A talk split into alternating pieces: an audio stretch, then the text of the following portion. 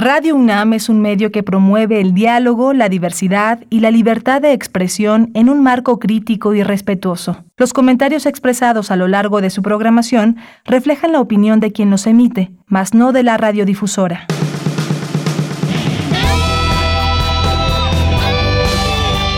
Prisma RU. Relatamos al mundo.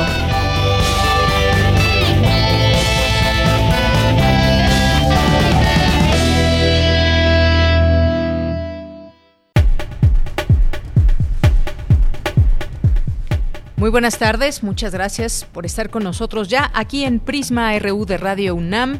Un gusto recibirlos, sean siempre bienvenidos a este espacio informativo en donde el día de hoy vamos a platicarles de varias cosas, varios temas, varias invitaciones. Vamos a analizar en principio pues esta aprobación del matrimonio igualitario en Yucatán.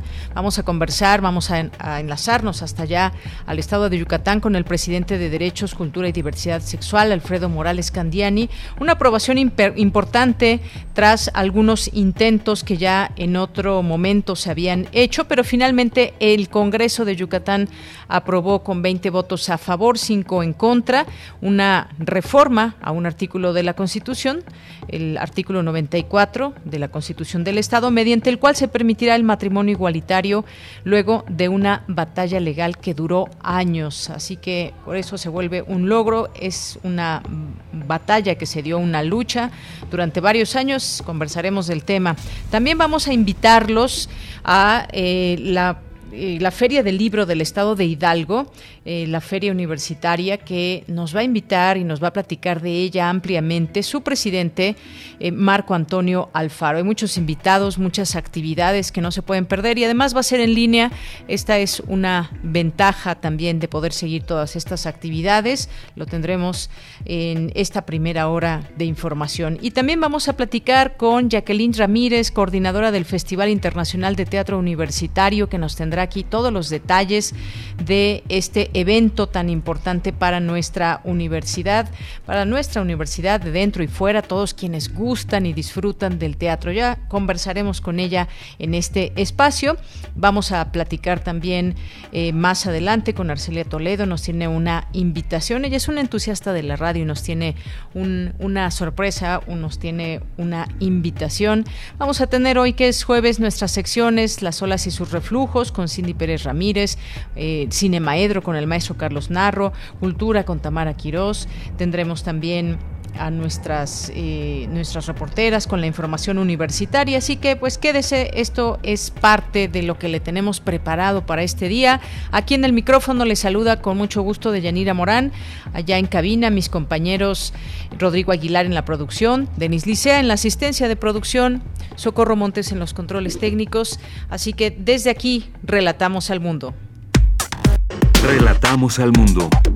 Relatamos al mundo. Bien, pues nos vamos ahora con nuestro resumen informativo. Por ahí está Arturo González. Arturo González hoy nos acompaña en la operación técnica. Muchos saludos allá en cabina. En información universitaria, la UNAM entregó el premio al talento del Bachiller Universitario 2020-2021. El rector Enrique Graue dijo que México tiene una inmensa fortaleza y su mejor expresión es la educación. El Programa Universitario de Derechos Humanos de la UNAM realiza el webinar Nuevas Tecnologías, Protección de Datos y Derechos Humanos. Señala Shioli Pérez Campos del Instituto de Geofísica de la UNAM que el aumento de contagios de COVID-19 puede relacionarse con el ruido sísmico y la movilidad humana. Le tendremos todos los detalles. Y rinden homenaje al caricaturista Antonio Elguera, quien en palabras de Rafael Barajas El Fisgón, además de ser un excelente artista, era una persona de izquierda y comprometida con el cambio. En la información nacional, el presidente Andrés Manuel López Obrador aseguró que es necesario ayudar a Estados Unidos en el tema migratorio. Dijo que se deben atender las causas que generan la expulsión de las personas de su lugar de origen. Paco Ignacio Taibo II, director del Fondo de Cultura Económica, presentó la colección de libros 21 para el 21. Vamos a escucharlo. La colección 21 para el 21 nació hace unos meses dentro de lo que llamamos la estrategia de una república de lectores. La idea era producir una gran colección en términos de títulos y de ejemplares que nos permitiera una distribución masiva a lo largo y ancho del país. Al final optamos por 21 títulos tras largas discusiones en el Consejo Editorial del Fondo de Cultura. El hecho es que fue depurándose una lista a partir de lo que había en el Fondo de Cultura, a partir de conversaciones con autores, que recogiera libros post-independencia, o sea, a partir de la independencia hasta mediados del siglo XX. Esta colección consiste en, como les decía, 21 títulos de 100.000 ejemplares. La colección es mixta, incluye literatura y ensayos de historia y crónicas. Y en otro tema, Ricardo Anaya comparece ante un juez del reclusorio norte de manera virtual. La Fiscalía General de la República presentará cargos por los delitos de cohecho, enriquecimiento ilícito y operaciones con recursos de procedencia ilícita. En las noticias internacionales, al menos 15 personas murieron y otras 60 resultaron heridas en dos explosiones afuera del aeropuerto de Kabul, en Afganistán. Funcionarios de Estados Unidos y de países aliados advierten que atacantes suicidas amenazan el aeropuerto de la capital afgana. Hoy en la UNAM, ¿qué hacer y a dónde ir? No te puedes perder la presentación de la colección México 500, nuevas preguntas para despertar la curiosidad sobre nuestra historia. Conoce cada uno de los 15 títulos que conforman dicha colección, fruto del esfuerzo conjunto entre la Dirección General de Publicaciones y Fomento Editorial y el Instituto de Investigaciones Históricas. En ella especialistas abordan aspectos imprescindibles para comprender el significado histórico de la caída de Tenochtitlan en 1521. La cita es hoy, en punto de las 17 horas, a través del canal de YouTube de Libros UNAM. Recuerda que hoy se llevará a cabo la presentación del libro Primera Línea, crónicas y poemas escritos por personal de salud, que forma parte de las actividades de la Sexta Feria del Libro de Ciencias de la Salud, organizada por la Facultad de Medicina de la UNAM. Conéctate hoy a las 18 horas a través del canal de YouTube de la Feria del Libro de Ciencias de la Salud. Recuerda que hoy tienes una cita con la serie Al compás de la letra, revista radiofónica literaria cuyo objetivo es fomentar la lectura e incentivar la imaginación. Cada emisión se construye a partir de una palabra que nos conduce por textos, poemas y personajes alusivos a dicho concepto. El poeta invitado en cada emisión elige su propia palabra, que se convierte en una ruta que nos permite descubrir diferentes posibilidades creativas. Hoy el término infancia guiará la ruta de la palabra y la invitada será Telma Morales, promotora cultural y miembro de diversas asociaciones civiles como Casas del Poeta, Amigos de las Culturas Populares, entre otras. Sintoniza nuestras frecuencias 96.1 de FM y 860 de AM en punto de las 18 horas. Y recuerda que si ya recibiste la vacuna de la COVID-19, aún debes continuar con las medidas sanitarias para evitar un contagio.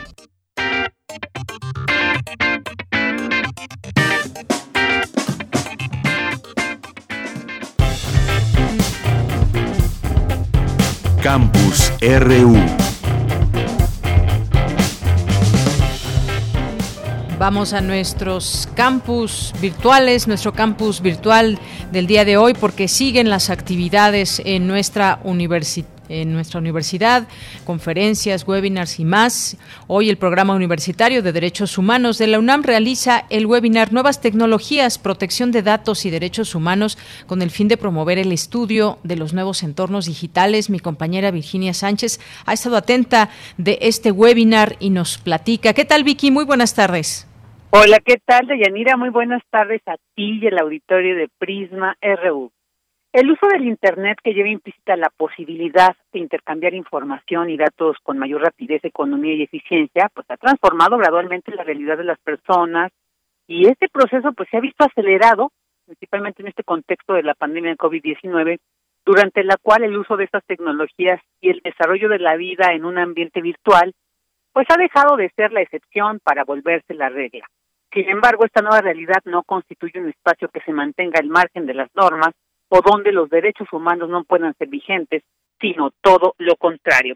Así lo señaló Luis Raúl González Pérez, coordinador del Programa Universitario de Derechos Humanos de la UNAM y presidente del Consejo Jurídico Asesor de la Academia Mexicana de la Comunicación, al inaugurar el webinar Nuevas Tecnologías, Protección de Datos y Derechos Humanos, organizado por estas entidades ya mencionadas en colaboración con la Universidad Panamericana y el Centro Iberoamericano de Estudios de Derecho Público y Tecnología. Escuchemos a Luis Raúl González.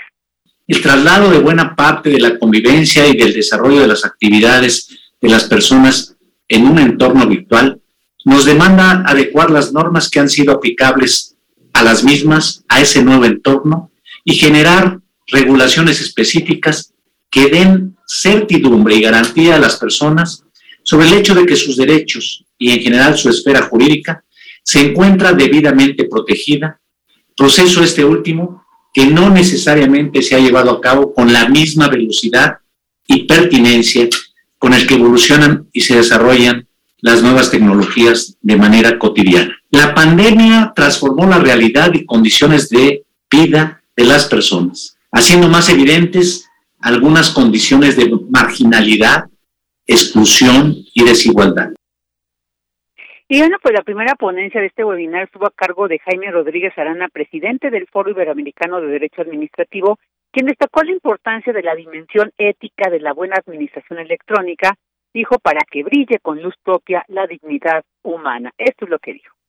Bueno, si no hay unos sólidos principios éticos en el manejo de las nuevas tecnologías y no se aplican los principios del consentimiento, la protección de los datos personales, pues realmente imagínense a lo que puede dar lugar todos estos sistemas. En la Unión Europea, desde hace algún tiempo, se ha elaborado una guía de principios éticos para la inteligencia artificial con el fin de que estas nuevas tecnologías se gestionen siempre y en todo caso al servicio del ser humano. La regulación ética, pues, ha de ir de la mano, derecho y ética deben ir juntos para evitar y garantizar que en todo momento las nuevas tecnologías se realicen para que brille con luz propia la dignidad humana. Porque el derecho administrativo y el derecho de las nuevas tecnologías, el derecho público de las nuevas tecnologías, tiene que tener un compromiso firme, inequívoco, continuado, para que a través de ellas se proteja, se defienda y se promueva esa dignidad y los derechos fundamentales de ella. Y bueno, pues este webinar Nuevas Tecnologías, Protección de Datos y Derechos Humanos, en el que participaron seis destacados expertos en estos temas, como eh, quien escuchamos, pues queda disponible en la página de Facebook Live del Programa Universitario de Derechos Humanos de la UNAM, porque vale la pena escucharlo completo. De ella, este es el reporte. Gracias, Vicky. Muy buenas tardes. Buenas tardes. Hasta mañana y bueno, nos vamos nos vamos ahora con Dulce García, analiza experta la relación entre el ruido sísmico y la pandemia de COVID-19. ¿Cuál es esta relación? Cuéntanos, Dulce, muy buenas tardes. Así es, Deyanira, muy buenas tardes a ti al auditorio. Te platico, Deyanira, el suelo de la Ciudad de México está en constantes vibraciones. Las causas pueden ser varias. Ondas sísmicas, por ejemplo, el paso de fenómenos naturales como el huracán Grace, pero con mucho lo es también de Yanira la actividad humana. Los automóviles, el transporte público, la operación de maquinaria pesada, el ir y venir de los peatones contribuyen al llamado ruido sísmico. Con la pandemia, la actividad humana cambió y por tanto se registró el ruido sísmico de una manera diferente.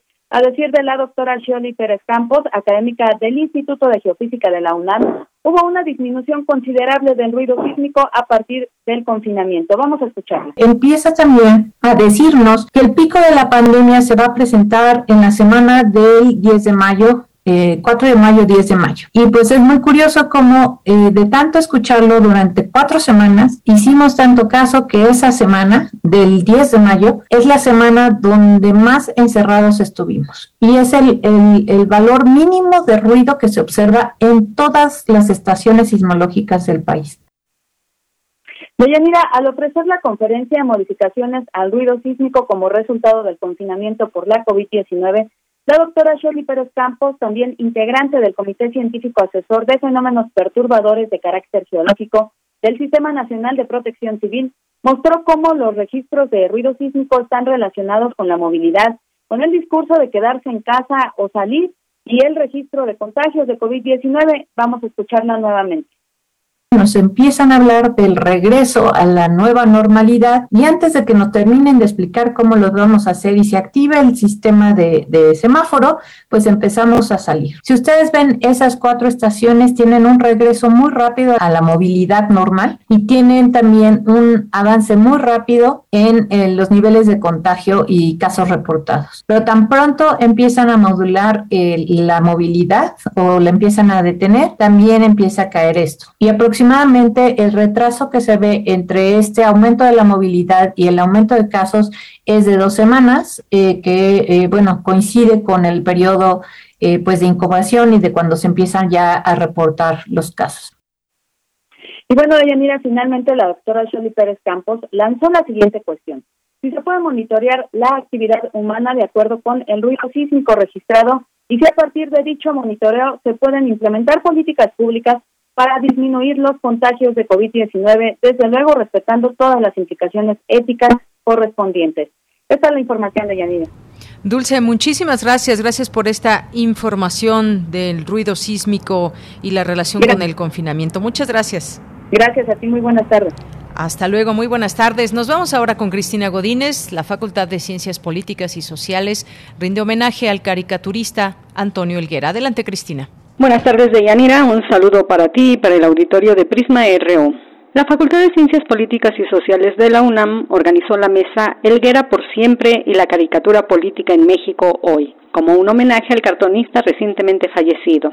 La directora de la facultad, Carola García Calderón, expresó que Antonio Elguera fue uno de los componentes clásicos de los moneros de la jornada, Proceso y El Chamuco. Que también no solamente la función del cartón político es reírse de la realidad, sino es mostrar justamente eso y apostar por transformarlo y bueno, creo que será muy, contribuirá mucho a la formación de nuestros estudiantes este tipo de debates, este tipo de conocimientos que son, esto centralmente es un reconocimiento a la tarea de Antonio Elguera y por eso el evento se ha titulado Antonio Elguera, pues aquí presente por siempre, porque ahí están sus dibujos, ahí están sus cartones.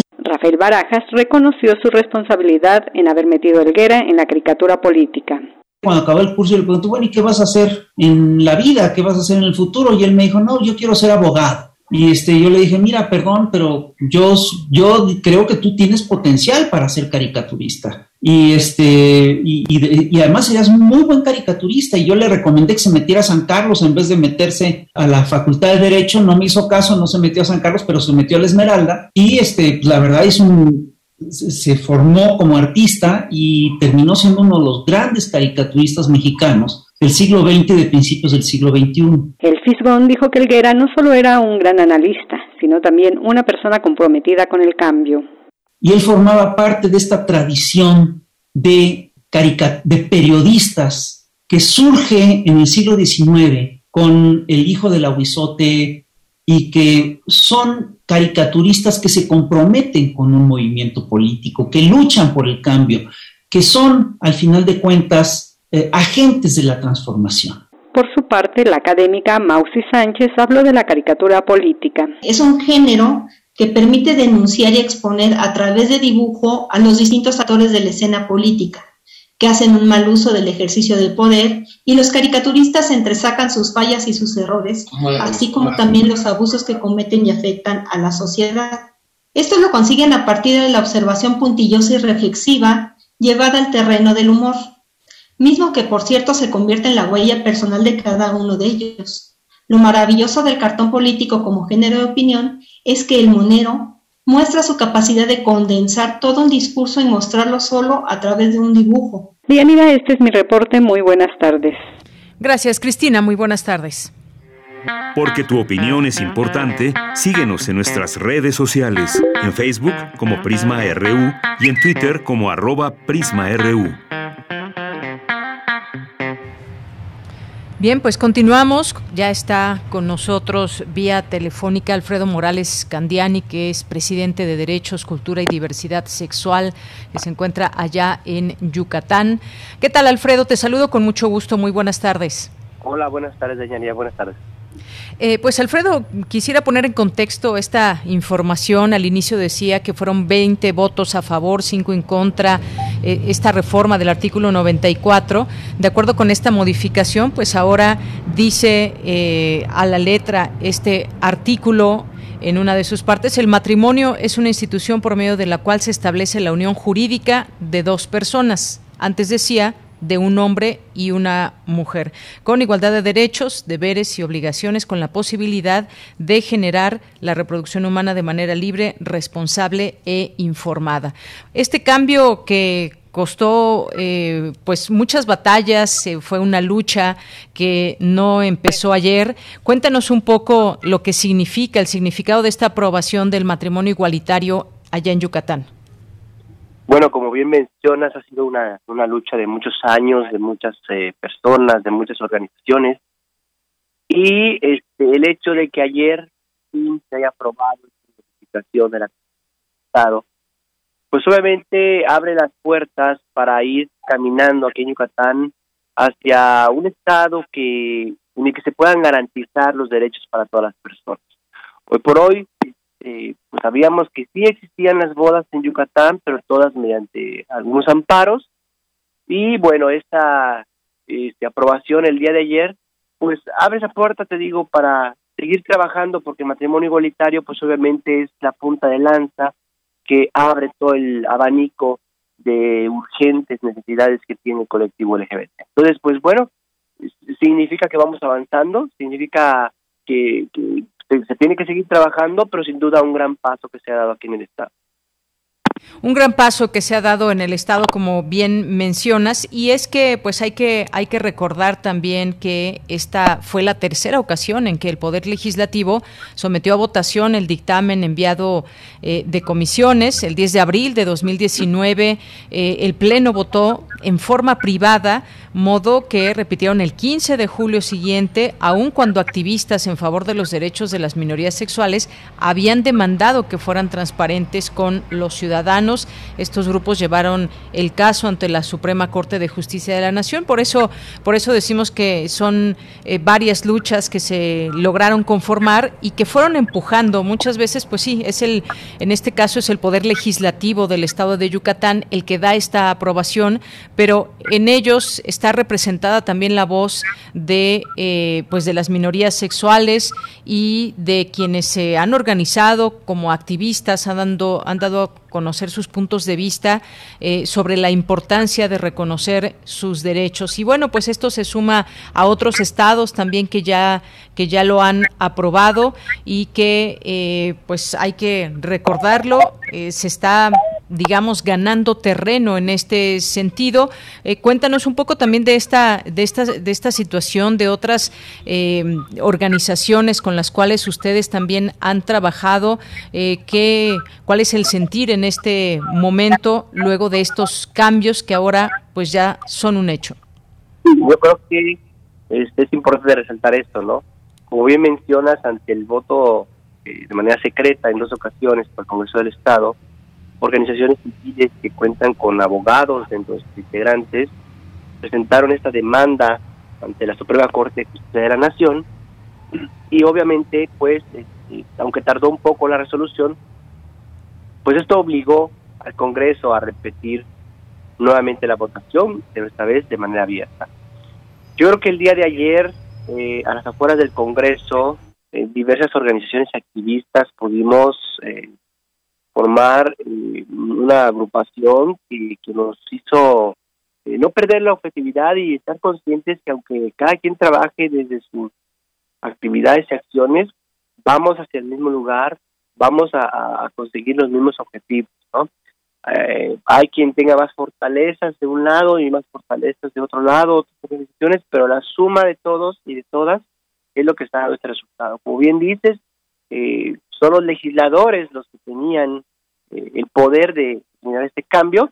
Sin embargo, eh, es la sociedad, es la, las cuestiones que están pasando aquí en el Estado, que, también eh, pues fueron determinantes, las que de alguna manera hacen que se dé esta resolución, porque hoy por hoy sabemos que Yucatán está a nivel nacional y a nivel internacional, pues ahora sí que como el, ojo del huracán, ¿no? O sea, está en la mira por, por, porque este estado en donde pues todo es paz, este estado o esta ciudad también Mérida donde es de las mejores ciudades de México para vivir, se ha visto envuelta en una serie de escándalos que, que tienen que ver precisamente con, con el ejercicio de los derechos, de la equidad, de la justicia.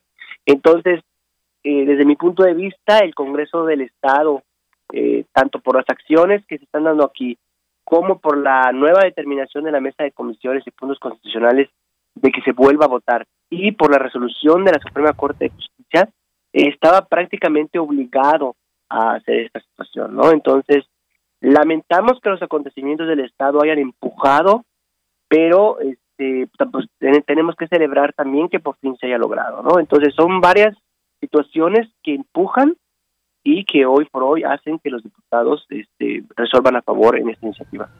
Muy bien, pues sí, se suma ya con Yucatán 22 entidades que han reconocido este derecho. En junio pasado los congresos de Baja California y Sinaloa aprobaron las reformas que permiten el matrimonio igualitario. Y por último, yo te preguntaría, Alfredo, ¿qué es lo que más cuesta trabajo eh, en el caso, pues quizás no tanto en el plano legislativo, pero sí en la reticencia, resistencia eh, social que, que, impera a veces en las, eh, pues en en los estados, en las propias, eh, en, las propias poblaciones. Hemos visto, pues hay algunos estados un poco en ese sentido más conservadores que otros. ¿Cuáles son las reticencias o cómo es en, en el caso de Yucatán, por ejemplo, pues el eh, poco a poco este avance también de, pues no diferenciar entre personas que eh, que son homosexuales, heterosexuales y demás, es decir, que exista este sentimiento de igualdad entre las personas, que es lo que más le cuesta o por qué pasan también estas situaciones en el caso de, Yucatán. Sí, Yucatán es uno de los estados eh, que también tiene esa característica, medida también de esta ciudad, de ser como muy conservadores. Entonces, ¿qué es lo que más cuesta trabajo? Precisamente esa cuestión de que eh, en el caso del Congreso, pues le pensaba mucho, supongo, a, poder emitir un voto por el costo político que implica, ¿no? Por, por dar la cara a la ciudadanía, una ciudadanía aquí en Yucatán que todavía tiene muy arraigadas esas cuestiones religiosas, dogmas de fe, que son respetadas, que, que, pues cada quien está en el ejercicio, en el libre ejercicio de, de, de, profesar la fe que, que más le convenga, pero no hemos logrado establecer en, las conciencias de la ciudadanía que una cosa son las acciones religiosas y otra cosa es la ley. Eh, falta poder eh, dejar muy clara esa diferencia entre lo que es, este, pues, lo que consideramos, como dicen ellos, natural, familia natural y eso, y lo que implica estos derechos y estas leyes. Eh, hay que dejar muy en claro que vivimos en un país laico, y entonces yo creo que esto es lo que atrasó muchísimo aquí esta resolución, porque obviamente, eh, pues ante estas cuestiones de ideologías, eran, eran los argumentos que se escuchaban. No había argumentos legales ni por parte de los activistas de, que se oponían a esta iniciativa, ni por parte de los legisladores, no había argumentos legales para decir no. Eso lo pudimos ver en las dos votaciones anteriores, cuando se les da la palabra a los diputados para que hablen a favor y en contra, no hubo un solo diputado que defendiera su postura en contra. Sin embargo, sin embargo, la gran mayoría votó en contra.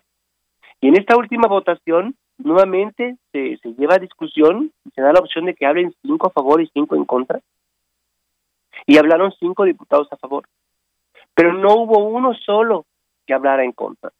Entonces, argumentos legales no existen, únicamente existen pues eh, eh, el apego a, las creencias eh, religiosas, a lo que consideramos que es bueno o es malo, pero en base a una fe y no en base a la ley. Entonces, desde ese punto de vista hay mucho trabajo por hacer, porque como te mencionaba, los, los la desigualdad y la inequidad en derechos de la población LGBT va más allá del matrimonio.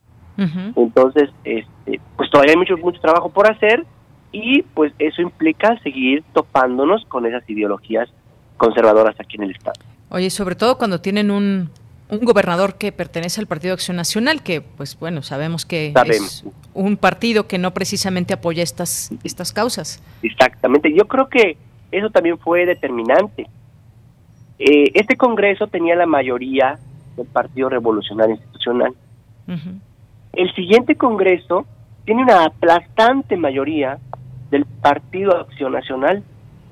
Entonces ahí había dos situaciones que tenía que analizar, me imagino que el mismo gobierno del Estado, porque o se aprobaba en esta, en esta legislatura tratando de justificar que la mayoría de, eran de otro partido y que las minorías también abonaron a la causa, o tendría que darse la situación en donde una, un Congreso aplastantemente panista se viera presionado a tener que apoyar esto y pues eso sí les cuesta en sus votos por la gente que, que sigue esta ideología, ¿no? Entonces, creo que también por ahí hubo presión porque hasta donde supimos por fuentes que estaban dentro del Congreso, la sesión se atrasó dos horas y media antes de iniciar y supimos que en, en un lugar, no conozco dentro del Congreso cómo estén distribuidas las salas, pero supimos que los legisladores del Partido Acción Nacional recibieron una llamada del gobernador ¿Qué les dijeron? No lo sé. Sin embargo, en su Twitter el gobernador, antes de que iniciara la sesión, publicó que por primera vez en Yucatán, él dijo por primera vez, aunque era la tercera, que por primera vez se iba a votar de manera legal la iniciativa del matrimonio igualitario y que él estaba a favor de la resolución que se diera. Yo ahí creo que sentí un poco de línea en donde tiene que pasar ahorita porque en la otra nos nos vemos peor si la aprobamos, ¿no? Entonces, también te digo, son muchos factores que hicieron esta presión para que este Congreso lo, lo aprobara. Claro, por supuesto, no hay que despegar el ojo de, de, esa parte. Y bueno, mira, fueron, decía, 20 votos a favor, que fueron de los partidos del PRI, votaron 8, eh, eh, ocho diputados a favor. Sí. Eh, 20 votos a favor fueron de los partidos Revolucionario Institucional 8, de Morena 4, 3 de Acción Nacional a favor, 2 de Independientes y uno respectivamente de los partidos Nueva Alianza y de la Revolución Democrática y Verde Ecologista de México. Y en contra, pues fueron 3, eh, tres del, eh, del PAN y 2 del PRI. Así fue como quedó esta, esta votación. Pues Alfredo, muchas gracias por conversar con nosotros sobre, sobre este tema que nos parece importante eh, destacarlo y finalmente pues destacar también eso que decíamos al inicio, esas luchas que afortunadamente han tenido eco y finalmente pues hay esta aprobación y diría yo de muchos, de parte de muchas personas, celebración de esta eh, de esta posibilidad ahora, de aquí en adelante, del matrimonio igualitario allá en Yucatán.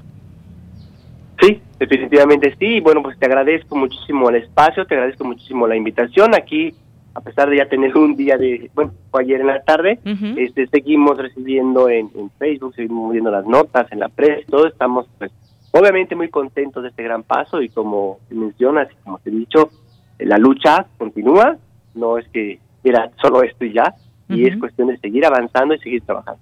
Muy bien, pues Alfredo Morales Candiani, muchas gracias por estar con nosotros aquí en Radio UNAM. Buenas tardes. bien, pues Alfredo es presidente de Derechos, Cultura y Diversidad Sexual allá en Yucatán. Relatamos al mundo. Relatamos al mundo. Bien, pues continuamos ahora. Ya tenemos en la línea telefónica a Marco Antonio Alfaro, que es presidente de la Feria Universitaria del Libro del Estado de Hidalgo. ¿Qué tal, presidente Marco Antonio? Muy buenas tardes, bienvenido. Muchas gracias, Deyanira. Un verdadero gusto que nos que nos permitan en este magnífico espacio de Radio Universidad, en tu programa de Prisma Universitario, compartir efectivamente algo que, pues nosotros, eh, como ustedes, nos llena de placer a las universidades que, eh, que impulsamos ferias de libro y que son en beneficio de todos. Muchísimas gracias. Efectivamente, pues siempre hay un espacio también, por supuesto, para las universidades y estos esfuerzos que sabemos que son muy grandes, sobre todo en medio de momentos como este, porque habrá Feria Universitaria del Libro eh, de allá en Hidalgo 2021. Se realizará de manera virtual por segundo año consecutivo. Comienza a partir de mañana, 27 de agosto y hasta el 5 de septiembre.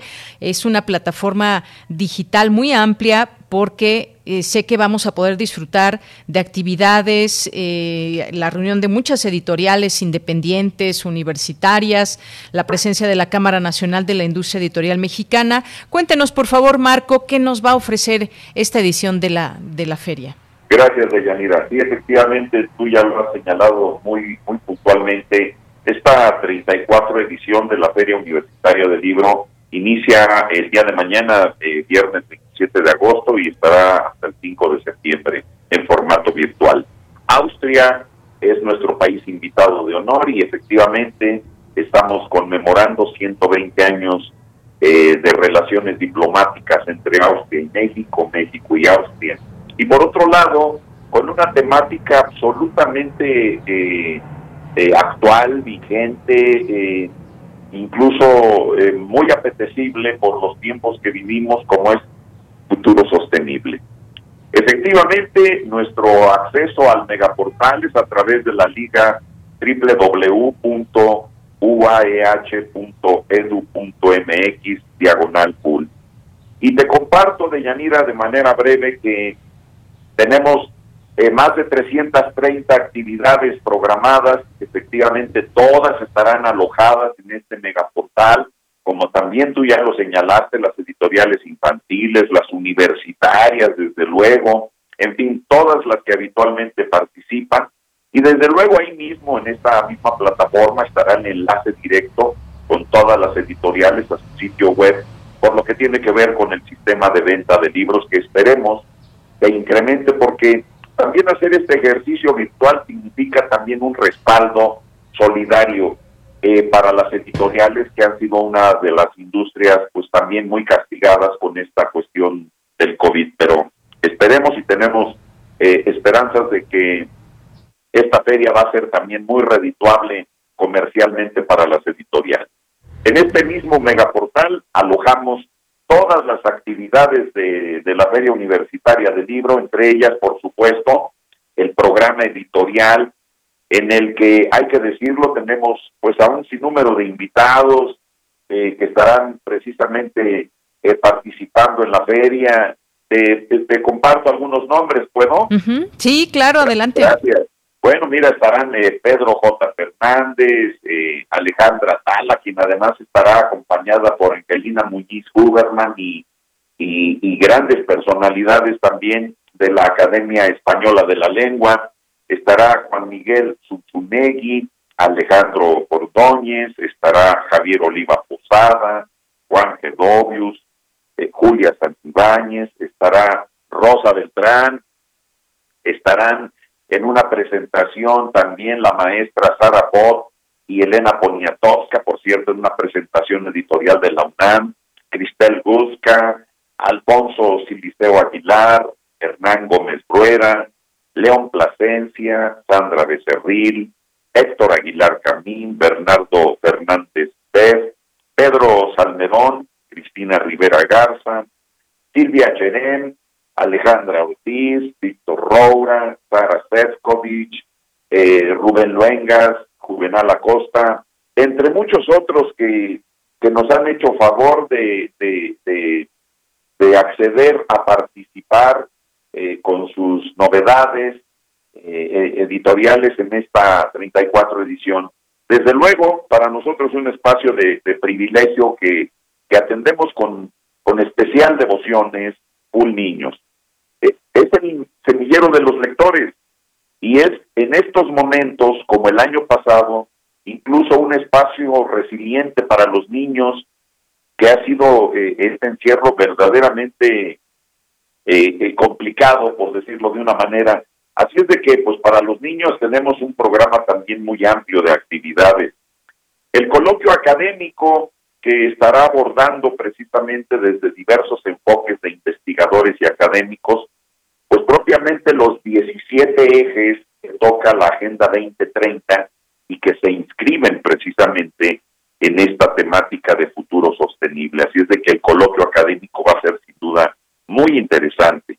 Para los profesionales, como siempre, estarán incluidas las jornadas universitarias de biblioteconomía, estarán el encuentro de ilustradores, el encuentro universitario de traductores, el encuentro universitario de libreros, tenemos también el tercer encuentro de poesía, eh, tenemos desde luego las actividades propias del país invitado, que es un programa amplio también, y en una feria de Yanira, en una feria de libro, algo que tenemos que hacer es desde luego el encuentro de mediadores de lectura. Si impulsamos una feria de libro, tenemos que impulsar permanentemente a lo largo de todo el año, en todos los espacios de la universidad y fuera de la universidad, el fomento a la lectura. Así es de que ahí también tendremos este ejercicio y además les hacemos la invitación muy atenta a todas las personas que visiten la Feria Universitaria del Libro en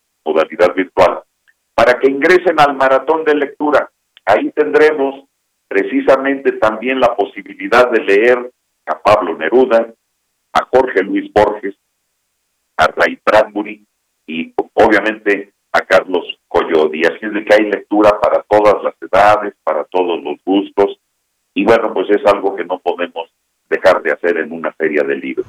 Así, como tampoco podemos dejar de, de participar el foro artístico, que nuevamente se engalana con la participación de la Orquesta Sinfónica de la Universidad Autónoma del Estado de Hidalgo, en, la, en el concierto de apertura el día de mañana, dedicado al país invitado, con un concierto Tesoros de Austria, valses y polcas, y estaremos cerrando este este ciclo del foro artístico en la en la en la clausura con el concierto Manzanero por siempre, además de otras muchas actividades de corte familiar e infantil, música, danza e incluso teatro también de Yanira. Pues muchas gracias, eh, Marco Antonio. Me parece que es un programa virtual muy vasto. Ya escuchábamos los invitados que va a haber en esta Feria Universitaria del Libro de Pachuca. Nos entusiasma mucho el que estos esfuerzos se vean realizados y pues esperemos quizás que ya el siguiente año pueda ser de manera presencial, pero por lo pronto pues este esfuerzo eh, no deja de estar vigente año con año. Ya nos decías la 34 edición ya de esta feria universitaria y tienen como país invitado a Austria, Marco.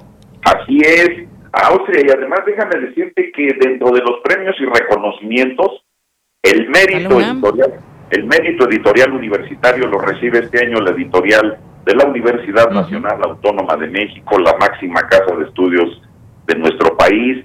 También será reconocida Ediciones de Colote. Elmer Mendoza recibe precisamente el premio Juan Crisóstomo Doria a las Humanidades.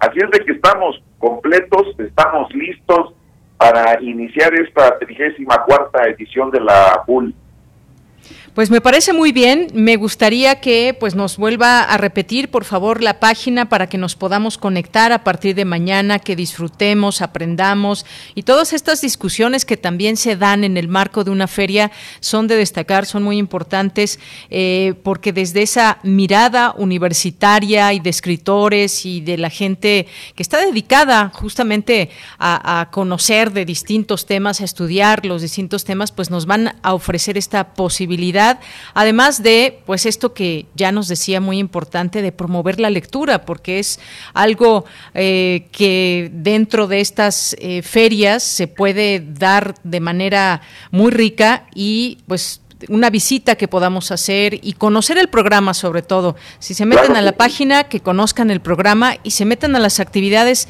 que más quieran, que más les gusten, que escuchen a sus escritores favoritos y más, pero antes de despedirnos otra vez, el, el lugar donde se pueden conectar. Con mucho gusto, Deyanira, por supuesto, nos va a dar mucho gusto recibirles en esta 34 edición de la Feria Universitaria del Libro en la liga www uaeh.edu.mx diagonal pool. Así es de que les decimos desde ahora, bienvenidos a la Feria Universitaria del Libro, donde a las letras no se las lleva el viento. Muy bien, pues muchas gracias Marco Antonio Alfaro, un gusto platicar con usted. Gracias, presidente de la Feria Universitaria del Libro 2021. Muchas gracias. Gracias, Deyanira, muy amable. Hasta luego, muy buenas tardes. Continuamos. Porque tu opinión es importante, síguenos en nuestras redes sociales, en Facebook como Prisma RU y en Twitter como arroba PrismaRU. Y bueno, de los libros nos vamos al teatro. Ya se encuentra con nosotros Jacqueline Ramírez, coordinadora del Festival Internacional de Teatro Universitario. ¿Qué tal, Jacqueline? Muy buenas tardes, bienvenida. Muchísimas gracias, buenas tardes, ¿cómo estás? Muy bien, muchas gracias. Pues el famoso FITU, cuéntanos todo, por favor, invita a nuestro público universitario y todo el público en general que nos esté escuchando. Bueno, pues estamos muy emocionados y emocionadas por esta vigésima octava edición del festival que inicia el próximo lunes 30 de agosto a través de las plataformas de Teatro UNAM y la cátedra Ingmar Bergman, eh, YouTube, Facebook e Instagram, por ahí nos pueden encontrar y pues presentando nuestra primera edición digital y pues queremos que este espacio sea un reencuentro con las, los, les jóvenes creadores de teatro. Muy bien, pues Jacqueline, nos da mucho gusto que nos compartas esta información porque pues precisamente Cultura UNAM a través de la Dirección de Teatro, la Cátedra Ingman Bergman y en Cine y Teatro, el Centro Universitario de Teatro, el Colegio de Literatura Dramática de la Facultad de Filosofía y Letras presentan esta edición que bien nos dices comienza el próximo lunes y hasta el 19 de septiembre. Ya nos decías, esta edición es, es digital, pero sabemos que va a haber invitados nacionales provenientes de algunos estados de la República, pero también especialistas, artistas internacionales. Cuéntanos un poco de estas de estas actividades y de lo que la gente va a poder disfrutar en esta edición digital. Bueno, el festival es una fiesta del teatro universitario en donde pueden encontrar actividades académicas, obras de exhibición, obras en competencia, eh, que es como el corazón de nuestro festival en donde estudiantes de mm, educación artística profesional y también de carreras que no son afines al teatro necesariamente participan con obras creadas por, por ellos y por ellas, entonces esa es una parte importantísima. Y bueno, también tenemos talleres, conversatorios, presentaciones de libro y, e invitados de mm, diferentes latitudes, Argentina, Brasil, Canadá, Chile, España, Reino Unido, Uruguay, eh, Nueva Zelanda, eh, y bueno, una vinculación con muchísimas instituciones también que hacen esto posible, eh, instancias de la UNAM que colaboran en, en este programa. Y pues bueno, si, si pueden revisar la página de Teatro UNAM, ahí encontrarán toda la gama de actividades que tenemos. Eh, pues me gustaría resaltar también que en el marco del festival tendremos un foro de descolonización eh, curado por jóvenes egresados y egresadas de la carrera de, del Colegio de Literatura Dramática y Teatro de la UNAM, del, eh, del Centro Universitario de Teatro. Entonces, bueno, ahí es un espacio en el que queremos reflexionar acerca de cómo hemos desarrollado nuestro quehacer a partir de ciertas estructuras que, y paradigmas que tenemos que repensar y replantear. Por supuesto, Jacqueline, pues bien nos dices, hay, hay, muchas actividades dentro de este festival porque es una fiesta justamente y eh, pues todos estos invitados que nos dices, las actividades, foros, mesas de reflexión, talleres, conferencias y más, y sobre todo esto también de esa suma de esfuerzos que hay que no podemos dejar de mencionar, que ya tú, tú comentabas sobre algunos de, de estos eh, lugares y dependencias que participan, por supuesto, pues la, una gran cantidad de personas eh, dentro de Cultura UNAM. Eh, están las cátedras Gloria Contreras, Rosario Castellanos, la Unidad de Género, el Museo Universitario del Chopo, Piso 16, en fin. Bueno, pues ahí está la página que se pueden acercar y conocer todas estas actividades. Y algo quizás, eh, Jacqueline, por supuesto que extrañamos el teatro, extrañamos también muchas de estas actividades que allá en Ciudad Universitaria se, se realizan realizaban antes de esta pandemia, pero el que siga vigente también este festival en su parte digital, en este esfuerzo digital, pues tiene también eh, pues una parte de esfuerzo muy grande porque pues también toda la logística y, todos estos jóvenes que participan y las obras que se van a presentar, pues sin duda eh, son parte también de este esfuerzo y además hubo, hubo convocatorias para, para participar que pues podremos conocer de estos esfuerzos en el festival. Sí, y que sea un espacio de nuevo de encuentro para todas y todos. nuestra edición del año pasado creemos que fue uno de los últimos encuentros de muchas personas. Entonces, queremos volver a abrir la, la oportunidad de reencontrarnos a través de diversas actividades ya hemos tenido como algunos adelantos con las convocatorias que lanzamos previamente y que también construyen la programación de este festival. Y pues deseamos que sea un remanso en medio de lo que está sucediendo a nuestro alrededor, que celebremos que la comunidad artística, las artes escénicas están presentes y que siempre son un espacio de reflexión, de refugio y pues lo que queremos decirles a todos y todas que estamos aquí para, para ustedes y pues disfruten esta fiesta del teatro universitario. Muy bien, pues sí, la disfrutaremos. No se olviden de entrar a teatrounam.com.mx. Ahí hay un espacio de este festival, el FITU, en esta vigésima octava edición del Festival Internacional de Teatro Universitario. Conozcan todas estas actividades y ustedes elijan qué es lo que quieren disfrutar. Hay muchas actividades, como ya bien lo has mencionado, Jacqueline, y pues solamente nos resta invitar al público, exhortarlo a que disfrute también de todas actividades, estas actividades a partir del próximo lunes. Gracias, Jacqueline. ¿Algo que quieras, con lo que quieras despedirte?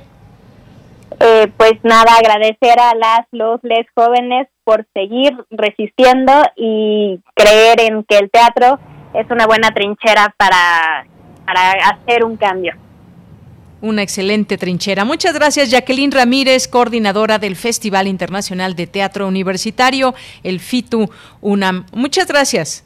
Gracias a ti. Hasta luego. Un abrazo. Jacqueline. Continuamos y vamos a escuchar esta invitación que nos deja nuestra compañera Dulce Wet.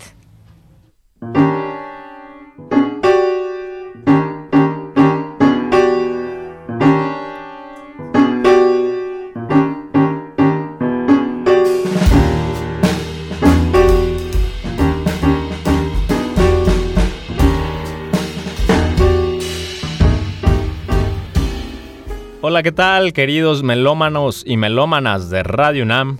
Los saluda Enrique Luna, compositor y baterista. Esto que escuchamos es un fragmento de Misterios Mexicanos, una obra que se estrenará hoy, esta noche, en punto de las 20 horas, en la Sala Blas Galindo del Centro Nacional de las Artes les quiero invitar a este concierto que además es un concierto de despedida ya que dentro de unas semanas me voy a Berlín a desarrollar este mismo proyecto. Espero contar con toda su presencia. Será un gusto compartir este trabajo con ustedes. Tocaremos música original también de Emilio Reina, de Diego Franco, de Toto Nava y de un servidor, Enrique Luna. Los esperamos esta noche en el estreno de la suite Misterios Mexicanos. El boleto cuesta 120 pesos con sus descuentos habituales. Los esperamos hoy, 8 de la noche, Sala Blas Galindo del Centro Nacional de las Artes.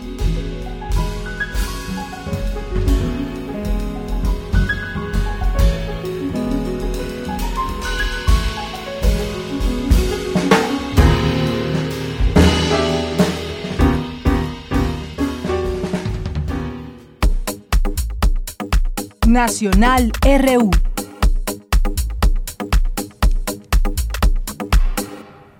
Antes de irnos al corte, le tenemos información de última hora que se da a conocer Olga Sánchez Cordero deja gobernación y vuelve al Senado es lo que se está dando a conocer hace unos minutos que la eh, secretaria de Gobernación, Olga Sánchez Cordero, presentó su solicitud para reincorporarse como senadora propietaria, informó este jueves Ricardo Monreal, coordinador de Morena en el Senado. Eh, pues aludió a que la doctora Olga Sánchez Cordero es una mujer con prestigio y talento, contribuirá de manera importante al trabajo democrático que estamos desarrollando y a concretar el proceso de transformación afirmó Monreal y agregó que el grupo parlamentario celebra que asuma su responsabilidad como legisladora de la nación. Esta es información que le leo del periódico El Financiero. Dice, la funcionaria contribuirá eh, en mantener la, la, cohesión en la fracción parlamentaria, así como en el Senado en general, pues su actitud abona en la vida democrática y siempre se ha destacado por su actitud progresista.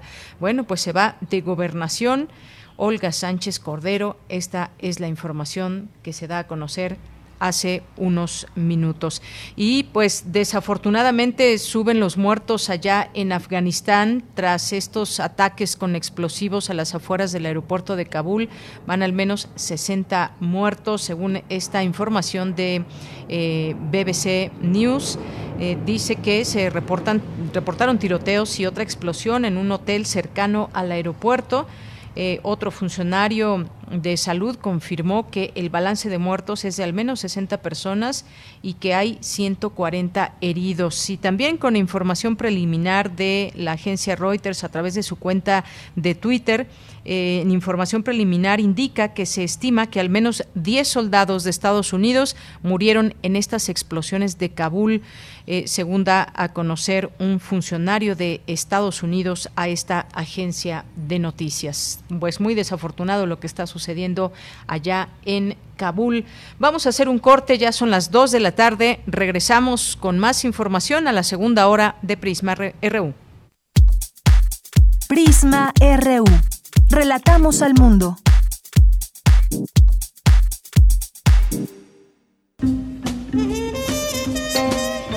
Los intérpretes de ayer y hoy tienen un espacio donde fluir.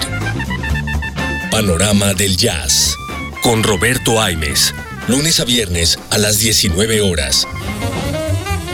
Sé parte del ritmo y su significado. Radio UNAM, experiencia sonora. Cultivemos el gusto por el arte escrito y el ejercicio de la imaginación al lado de María Ángeles Comezaña en Al compás de la letra. Rutas literarias para viajar entre textos, poemas y cartas. Todos los jueves a las 18 horas por el 96.1 de FM. Radio UNAM. Experiencia sonora.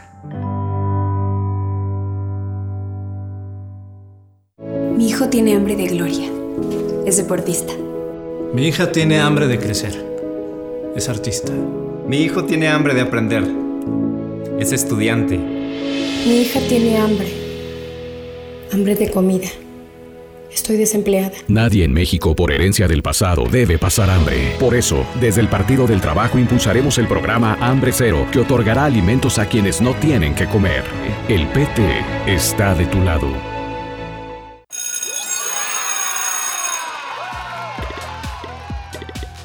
Llegó el momento de que abramos la escuela y para que sea un lugar seguro debemos usar el cubrebocas en todo momento. Lávate las manos antes de ponértelo. Revisa que no esté sucio, roto o mojado. Colócalo con las cintas elásticas en tu cabeza u orejas. Asegúrate que cubra nariz, boca y barbilla. Manténlo siempre limpio, porque es un lugar seguro. Abramos la escuela. Gobierno de México. Hola, soy Verónica Volkov y estoy en descargacultura.unam. Disfruta. La voz de Rodrigo Blanco, quien lee una selección de su libro Los Terneros. Desde hacía una semana el padre había perdido la razón. La metástasis había invadido el cerebro. Los periodos de conciencia eran breves. El viejo pasaba la mayor parte del tiempo durmiendo o emitiendo quejidos, gritos y llantos. Descubre mucho más entrando a www.descargacultura.unam.mx.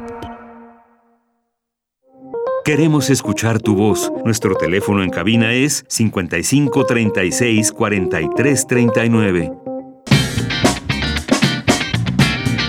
Mañana en la UNAM, ¿qué hacer y a dónde ir?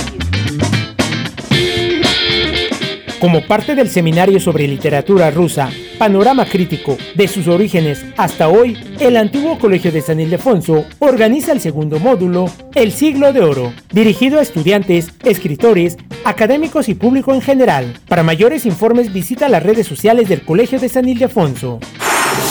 ¿Has experimentado estrés, ansiedad, enojo, tristeza o miedo? No estás solo. Las facultades de Medicina y Psicología de la UNAM, en colaboración con la Secretaría de Salud, han habilitado un sitio web donde podrás realizar un cuestionario para evaluar riesgos a tu salud mental. Además, tendrás a la mano infografías, videos de habilidades y cursos a distancia de autocuidado. Recuerda, si en esta contingencia sanitaria necesitas ayuda psicológica, ingresa al sitio www.misalud.unam.mx diagonal COVID-19.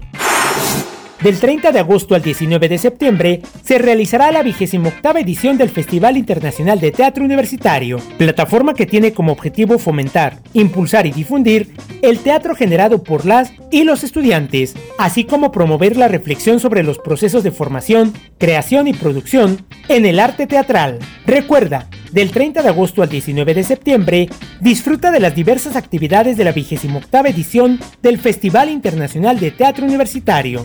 Consulta la programación completa en teatrounam.com.mx y recuerda, no asistas a reuniones sociales o lugares muy concurridos para evitar un contagio de COVID-19. Para Prisma RU, Daniel Olivares Aranda.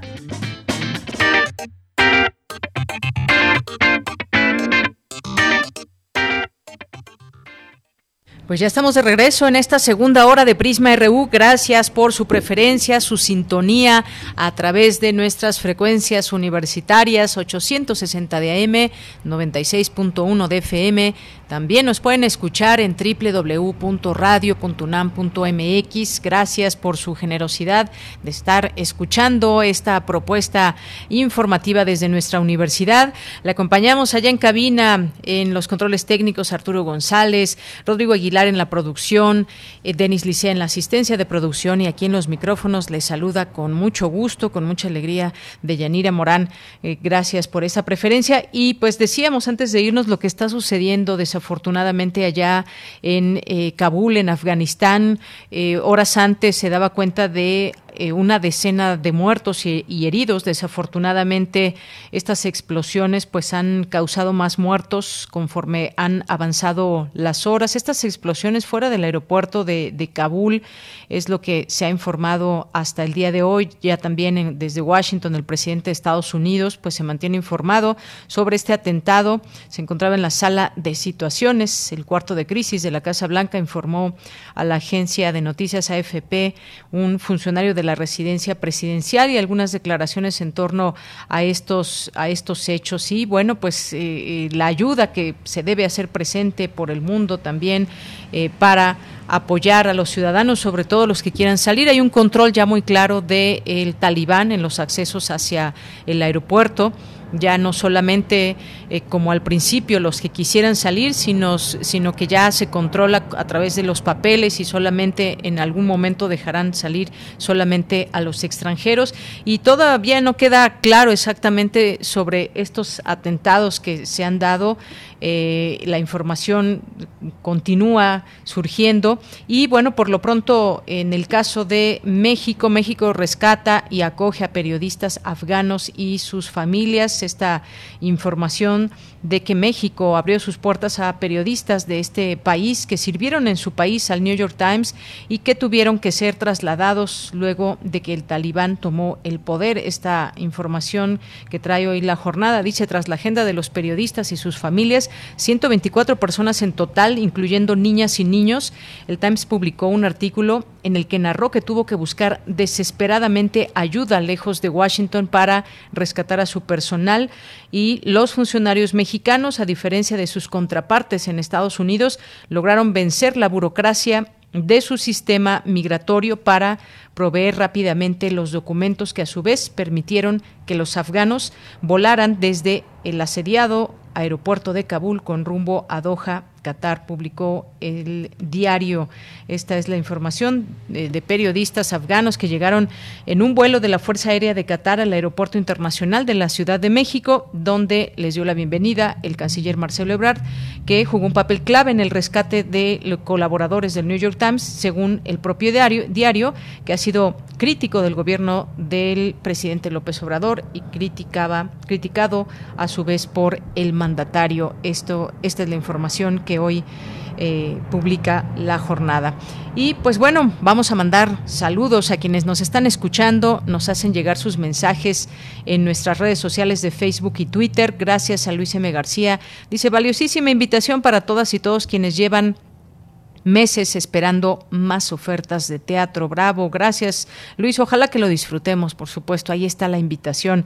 Andrés Mar, saludos sonoros a todo el equipo, muchas gracias Andrea, gracias a Eduardo Mendoza, gracias a Juan Jaso López, también Andrea que nos dice que será muy interesante la feria del libro de Hidalgo que por dónde se llevará a cabo será virtual. Sí, ya, ya eh, lo comentábamos, será completamente virtual y también dejamos esta información en nuestras redes sociales. Gracias, Andrea, por eh, seguirnos y el interés. Rebeca Vega, también muchas gracias a nuestra defensora de Radio y TV UNAM, nuestra defensora de las audiencias también, y aquí a través de esta cuenta de Twitter, aquí presente.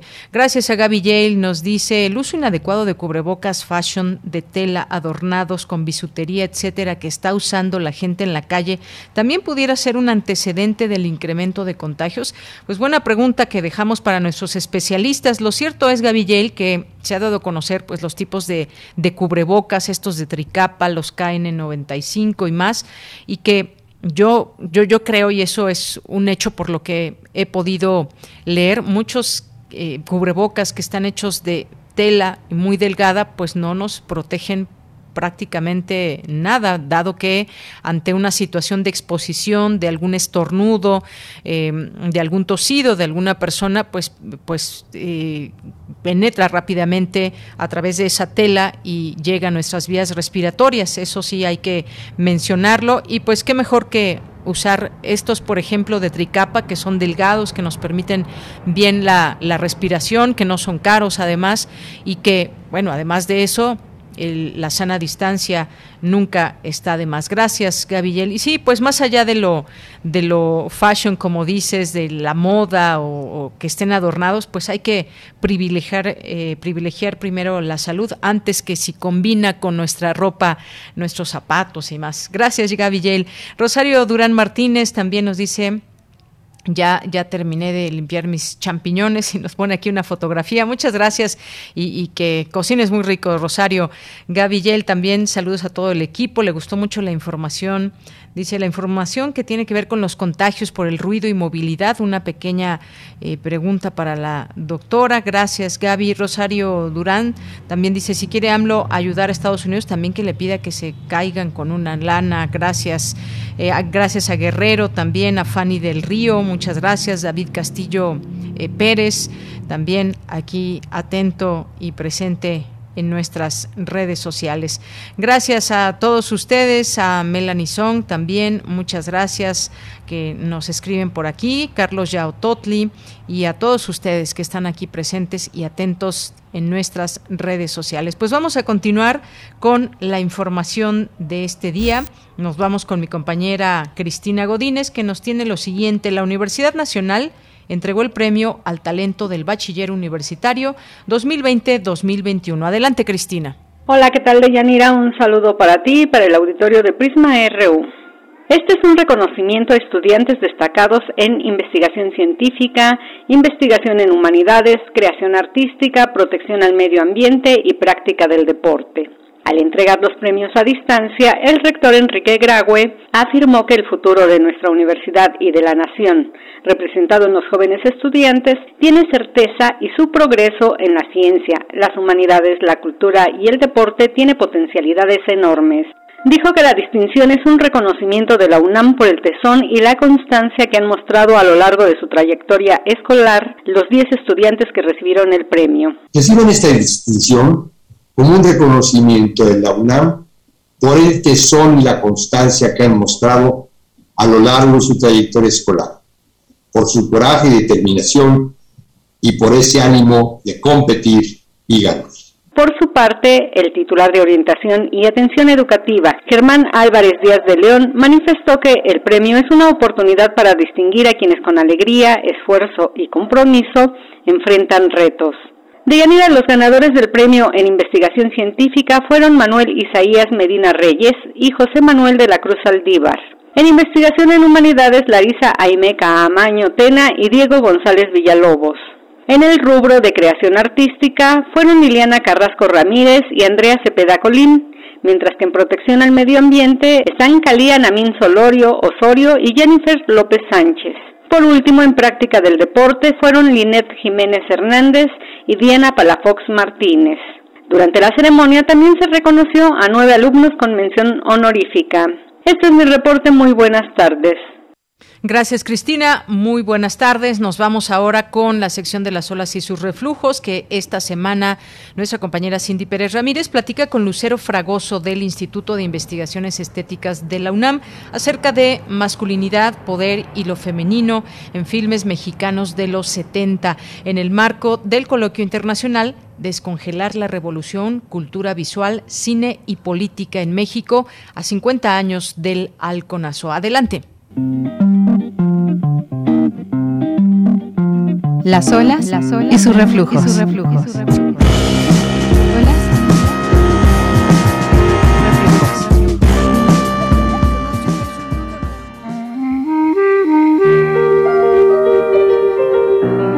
Bienvenidas y bienvenidos a Las olas y sus reflujos. Esta semana platicaremos de masculinidad, poder y lo femenino en filmes mexicanos de los 70, Los albañiles, El lugar sin límites y Cadena perpetua, tema que se abordará dentro del coloquio internacional Descongelar la revolución, cultura visual, cine y política en México a 50 años del halconazo, que se realizará del 30 de agosto al 5 de septiembre. Organizado por el Instituto de Investigaciones Estéticas y la Facultad de Ciencias Políticas y Sociales, el coloquio busca reflexionar a 50 años de aquel 10 de junio de 1971 sobre los modos en los que el cine, las artes visuales y los medios de comunicación construyeron estrategias para imaginar, organizar y ensayar un trabajo político que superara la derrota y la nostalgia del 68. De este modo, reevaluar la singularidad del caso mexicano en el contexto global del nuevo cine latinoamericano de las décadas de 1960 y 1970,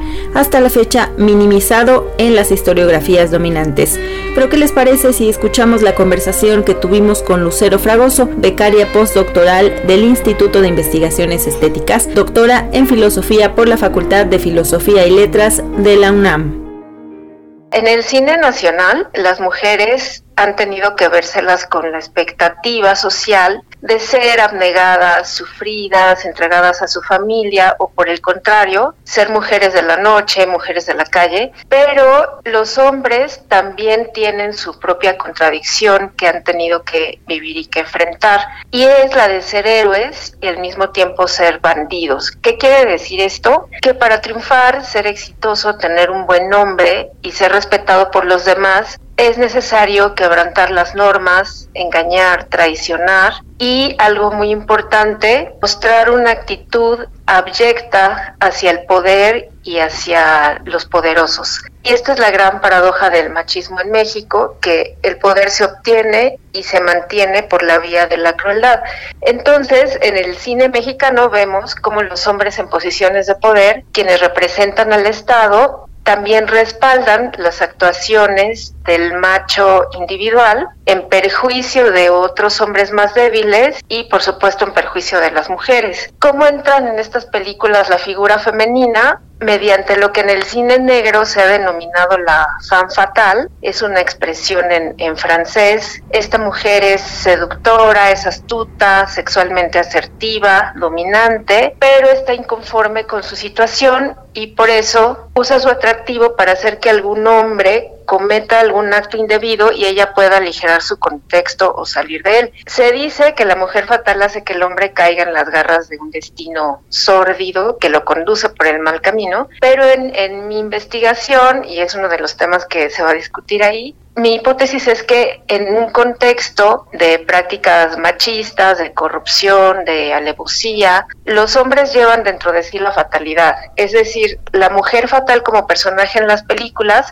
es tan solo un reflejo del infortunio que el varón ya trae consigo. Es decir, los hombres interiorizan los valores del machismo y del patriarcado, por eso se tropiezan una y otra vez. La mujer fatal es tan solo una proyección de la amenaza a la dominación masculina y se ve muy claramente en un filme como Cadena Perpetua de Arturo Ripstein de 1978, que es uno de los que vamos a, a comentar en este, en este coloquio Ahora, Lucero, ¿esta narrativa cinematográfica crea o proyecta imaginarios nacionales de lo masculino y de lo femenino? Sí, así es. En esta narrativa, en, este periodo que se propone de los años 70, estos imaginarios más bien cuestionan los que ya estaban del cine de oro de, de principios de siglo, porque lo que hacen es que los hombres se encuentran ante un sistema en donde se cuestionan los valores machistas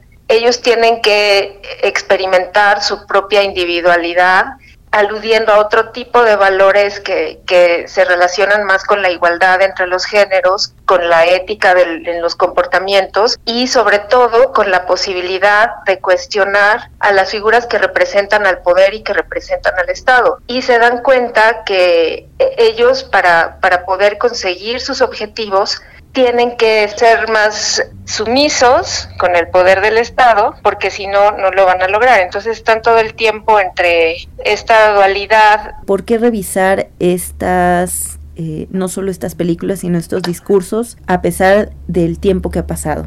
es importante revisarlos porque han sido muy poco estudiados. Se ha puesto mucho énfasis en la época de los 40, los 50 y también en el siglo XX o las películas de los 90 que empiezan a hablar de una clase media que se relaciona en pareja y cuáles son los conflictos de la familia y de la pareja. Pero este periodo, el de los 70s y los 70s, ha sido abandonado por la investigación y ahora se retoma con nuevos vuelos, con una nueva visión, porque se explora precisamente la ruptura entre una sociedad mexicana tradicional y latinoamericana también tradicional a otra que emigra del campo a las ciudades. Así que todos están cordialmente invitados entre el lunes 30 de agosto al viernes 3 de septiembre. Las mesas van a ser en, en vivo en el canal de YouTube del Instituto de Investigaciones Estéticas, pero las ponencias ya se encuentran grabadas. Hay unos videos muy amenos que están para que los vean antes y durante las mesas ya nada más puedan comentar, preguntar,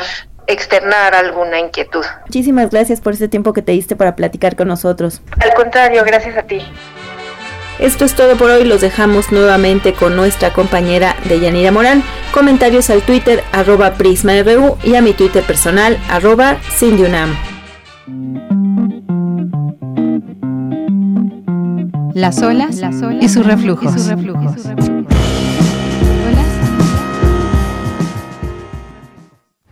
Bien, continuamos, dos de la tarde con 21 minutos. Vamos a ir a la información internacional a través de Radio Francia Internacional.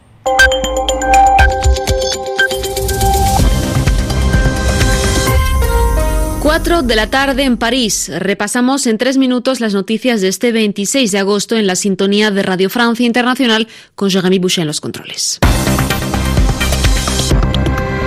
Lucía Valentín se ha producido una explosión en las cercanías del aeropuerto de Kabul. Australia, Reino Unido y Estados Unidos habían pedido esta mañana a sus ciudadanos que no acudieran al aeropuerto a causa de una presente y fuerte amenaza de atentado yihadista.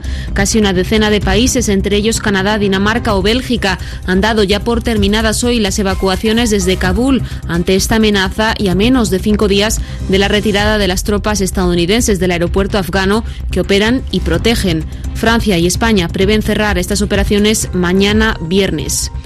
Por su parte, la ONG internacional Amnistía Internacional ha reiterado su llamado a retrasar la retirada de las tropas extranjeras de Afganistán por informes eh, crecientes sobre las amenazas de los talibanes a los defensores de los derechos humanos, mujeres, minorías étnicas, eh, legisladores o periodistas. Las autoridades sanitarias francesas van a proponer una tercera dosis de la vacuna contra el coronavirus a partir del 12 de octubre a los eh, residentes de las eh, residencias de ancianos y las personas de más de 65 años que podrán también pedir cita online para esta tercera dosis eh, ya en septiembre, dado que según varios estudios la eficacia de las vacunas ARN contra el coronavirus baja al cabo de 5 o 6 meses. El Comité de Derechos Humanos de Naciones Unidas tacha de arbitrarias las condenas impuestas al ex juez español Baltasar Garzón, conocido por ejemplo por haber enjuiciado al dictador Pinochet, el dictador chileno. Garzón fue expulsado de la carrera judicial en 2012 por dos condenas por sendos casos de los crímenes del franquismo y un caso de corrupción que involucraba al conservador Partido Popular. La ONU exige a España que borre los antecedentes penales del ex juez Baltasar Garzón y también que lo compense a este magistrado por los años perdidos en la carrera judicial. Las autoridades rusas dicen tener casi controlados los incendios que han devastado gran parte de los bosques de Siberia este verano, calcinando más de 170.000 kilómetros cuadrados, casi el equivalente de la superficie de Uruguay.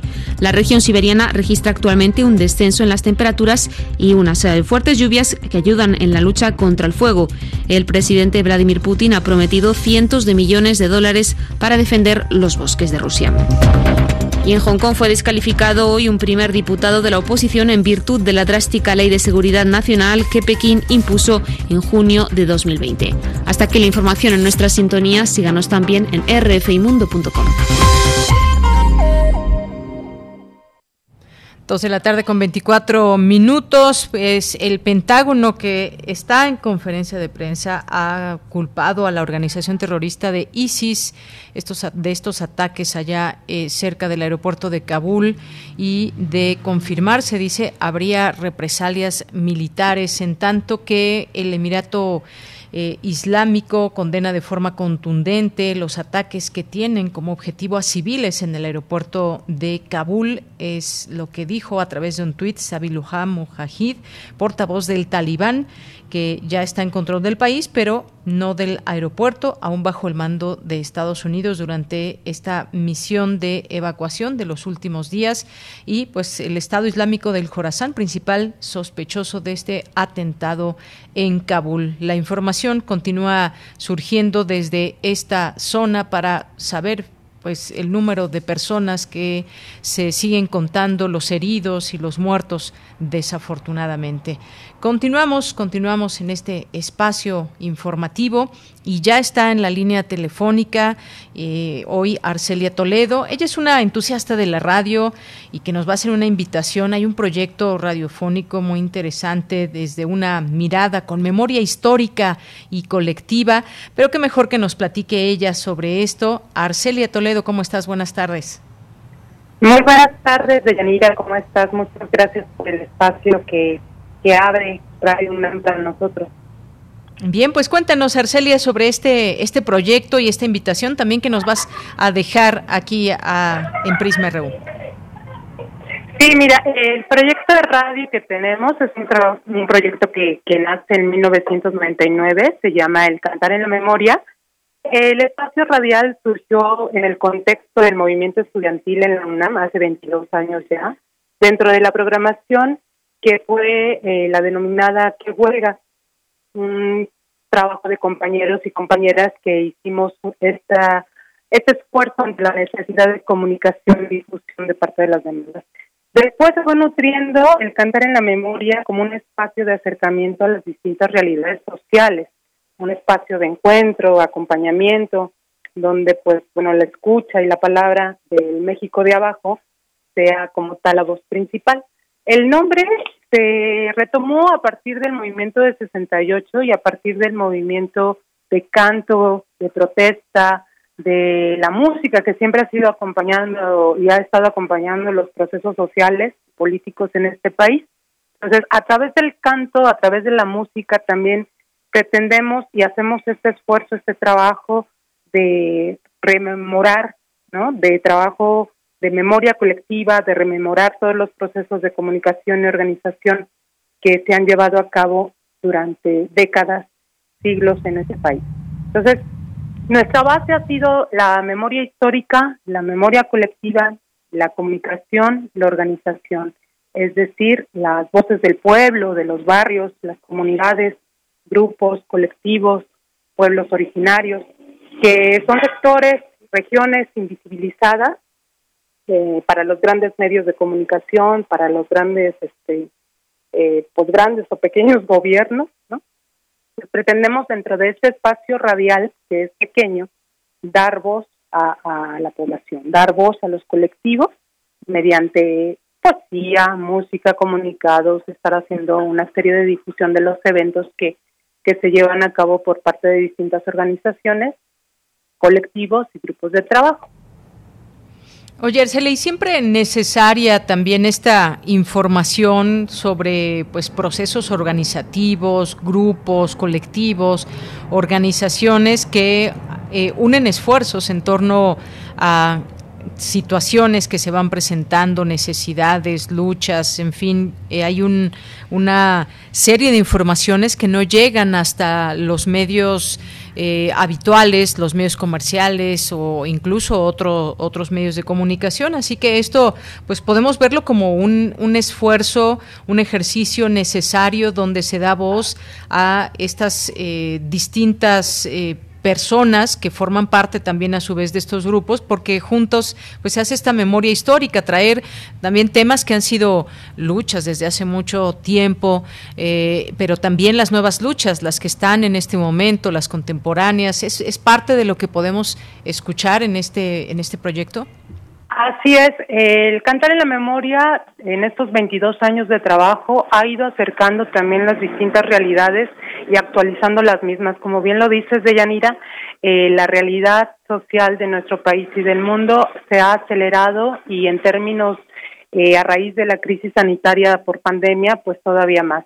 Eh, los nuevos procesos y las nuevas luchas que se generan como, como la lucha de las mujeres, la lucha de los migrantes, que de por sí eh, persiste a lo largo de, la historia de la humanidad, pero que ahora eh, tiene esta situación grave de violencia que ha mermado en poblaciones, en los barrios, en las colonias, y que efectivamente no hay un espacio de comunicación y difusión o de información y conocimiento de lo que se vive, de lo que se sufre estos sectores, eh, esas regiones, y si llega a existirlo, pues son muy pocos. O sea, se carece de un espacio de información y difusión desde los distintos eh, gobiernos, pero también desde las distintas empresas de plano es nulo el apoyo para difundir la información, la necesaria información para que la población, el pueblo en general, conozca las distintas iniciativas, pero no nada más en una en una situación de,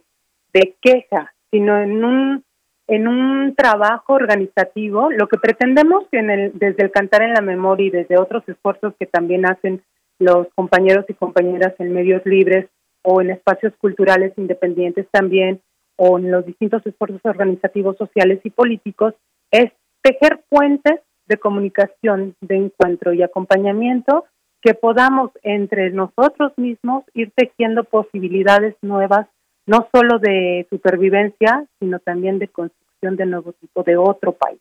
Es decir, eh, desde el pequeño espacio del cantar en la memoria, para nosotros es un puente de encuentro, de escucha, de acompañamiento, ya sea a través de música, ya sea a través de la palabra directa de quienes hacen la historia, que es la historia de abajo, que no aparece en los libros ¿no? de texto, que no va a aparecer tampoco, y que eh, en este momento actualmente pues existe toda una política para desinformar o no informar al pueblo, es decir, cada vez más nos estamos volviendo seres ahistóricos, que olvidemos nuestra historia, que olvidemos y que no tengamos memoria de lo que ha sufrido este país, de lo que ha vivido, de las luchas que, han existido.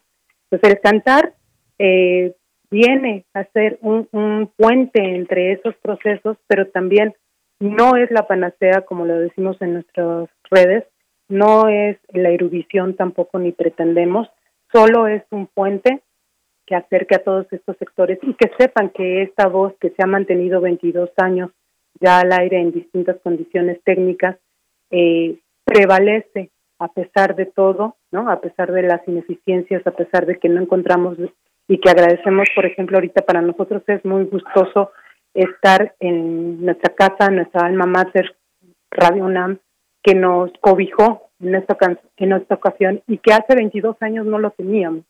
Que por desgracia, eh, pues queríamos, ¿no? Y así como estudiantes, jóvenes, migrantes, mujeres, sigue existiendo esta necesidad apremiante de hacer llegar su voz, de compartirla con otros, de ser escuchados. Eh, para nosotros es un gusto que nos abran espacios y canales de comunicación, porque entonces quiere decir que vamos avanzando en estos encuentros y acompañamientos. Muy bien, Arcelia, pues muchas gracias. Gracias por compartirnos de lo que trata este proyecto que me parece, pues decía yo, muy necesario. Muy necesarias estas voces, estos esfuerzos, estos temas que se tocan desde estas eh, perspectivas, también con crítica, temas políticos, educativos, sociales, culturales. Ahora, pues antes de despedirnos, por supuesto, cuéntanos cómo, cómo podemos escuchar este proyecto que del que nos has estado hablando en estos minutos? Sí, mira, nosotros eh, estamos por ahora en una plataforma vía internet porque también las condiciones legales eh, no lo permiten en el país para transmitir por vía FM o AM o no se tiene la infraestructura. Entonces estamos en una plataforma que es www.mixlr.com diagonal el cantar en la memoria cada una de las palabras del cantar en la memoria eh, separada con guion medio, mixlr.com, diagonal el cantar en la memoria. Tenemos nuestra cuenta de Facebook, Cantar Memoria. Tenemos nuestra página de internet que es www.cantarenlamemoria.org y nuestro correo electrónico cantarenlamemoria.gmail.com. Pueden también mandarnos mensajes o WhatsApp al 55 17 00 78 17. nosotros transmitimos todos los jueves a las 7 de la noche, hora del centro de la Ciudad de México. 7 de la noche todos los jueves, entonces en un ratito más, en unas horas más nos vamos a estar encontrando a través de la red. Eh, nos pueden buscar por redes, repito, Cantar Memoria en Facebook, el teléfono 55 17 00 78 17 y bueno, ahí los podemos canalizar con la liga a la plataforma para, para que nos sigan. Muy bien, pues Arcelia, muchísimas gracias, gracias por esta invitación, gracias por comentarnos, invitarnos a este esfuerzo, a conocerlo y ya nos diste cuenta de qué trata el cantar en la memoria. Muchas gracias. Gracias a ti, Deyanira, y gracias a Radio UNAM y a la universidad que a quien nos debemos también. Muchísimas claro gracias. que sí. Nos dijiste que hoy, nada más, ¿a qué hora el programa? Hoy jueves, todos los jueves a las 7 de la noche, 19 horas. A través de esta plataforma, a través de lr.com, le pueden dar, buscar eh, el cantar en la memoria. Muy bien. Arcelia, muchas gracias, un abrazo. Un abrazo de Yanaís. Hasta luego. Continuamos. Porque tu opinión es importante, síguenos en nuestras redes sociales, en Facebook como Prisma RU y en Twitter como arroba PrismaRU.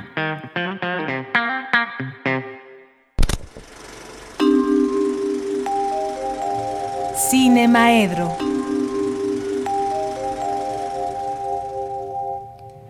Carlos Narro, siempre un gusto recibirte en este espacio. ¿Cómo estás? Muy bien, muchas gracias y siempre un gusto escucharte y compartir unos minutos con el queridísimo público de Radio Universidad, con esta audiencia que nos da el favor de sus oídos. Entonces siempre es un gusto y muy contento de estar aquí. ¿Y qué más? Pues nada, qué gusto escucharte. ¿De qué nos vas a platicar ya hoy? Sabes, ya. ¿Cómo? Tú ya sabes. Yo ya sé. Nos has dejado a todos así fríos, todo el auditorio está esperando que nos digas quién pasa a ocuparse de la Secretaría de Gobernación. Ah, mira, nada más, pues sí. Fíjate que ya en algún momento se daban algunas informaciones en torno a esto, pero pues no, uno no puede dar por hecho las cosas hasta que hasta que ya se dan a conocer de manera formal y pues hoy nos enteramos que ya no será más la secretaria de Gobernación, Olga Sánchez Cordero. ¿Qué movimientos hay y qué pasará en el Senado también? Pues ya lo iremos descubriendo, Carlos.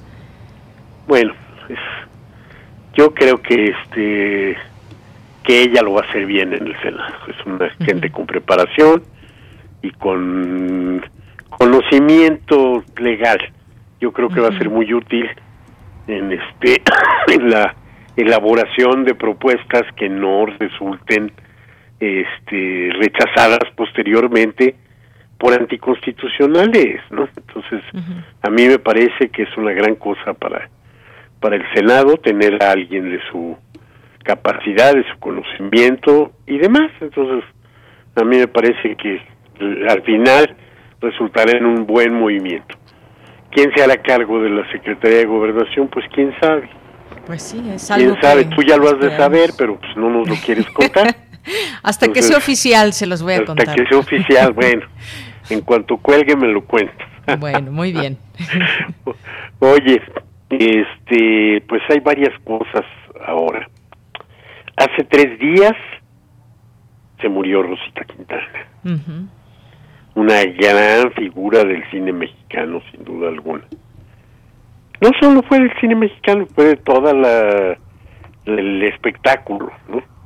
Porque igual estuvo mucho tiempo en televisión, igual estuvo en el mundo del disco, en algún momento hasta hasta fue la mejor cantante de ranchero, fíjate nada más, habiendo llegado de de Buenos Aires. Dice la leyenda que Jorge Negrete la descubrió por allá cantando tangos y le dijo, no, usted se tiene que ir a México. Y finalmente vino a México y se hizo mexicana y hizo un montonal de películas. Yo creo que más de 70 películas hizo. No todas en el, en el cine mexicano, por cierto, porque sí de pronto los argentinos descubrieron lo que habían dejado ir y entonces la buscaron varias veces para, para que regresara a hacer películas por allá. Y pues hizo grandes películas aquí. Si se dice que al artista se le mide por su obra más importante y no por, por las otras, bueno, pues yo estaría en dificultades para decidir si la mejor película en la que participa Rosita Quintana y en la que luce más su personaje es uh, Calabacitas Piernas, ay qué bonitas piernas, o Susana, Carne y Deseo. En la primera, este, compartiendo créditos con Tintán, en una comedia en la que se descubre además que también tiene virtud para la comedia y que no solo es un, un rostro hermoso y un un cuerpo tentador, sino que tiene unas grandes virtudes este.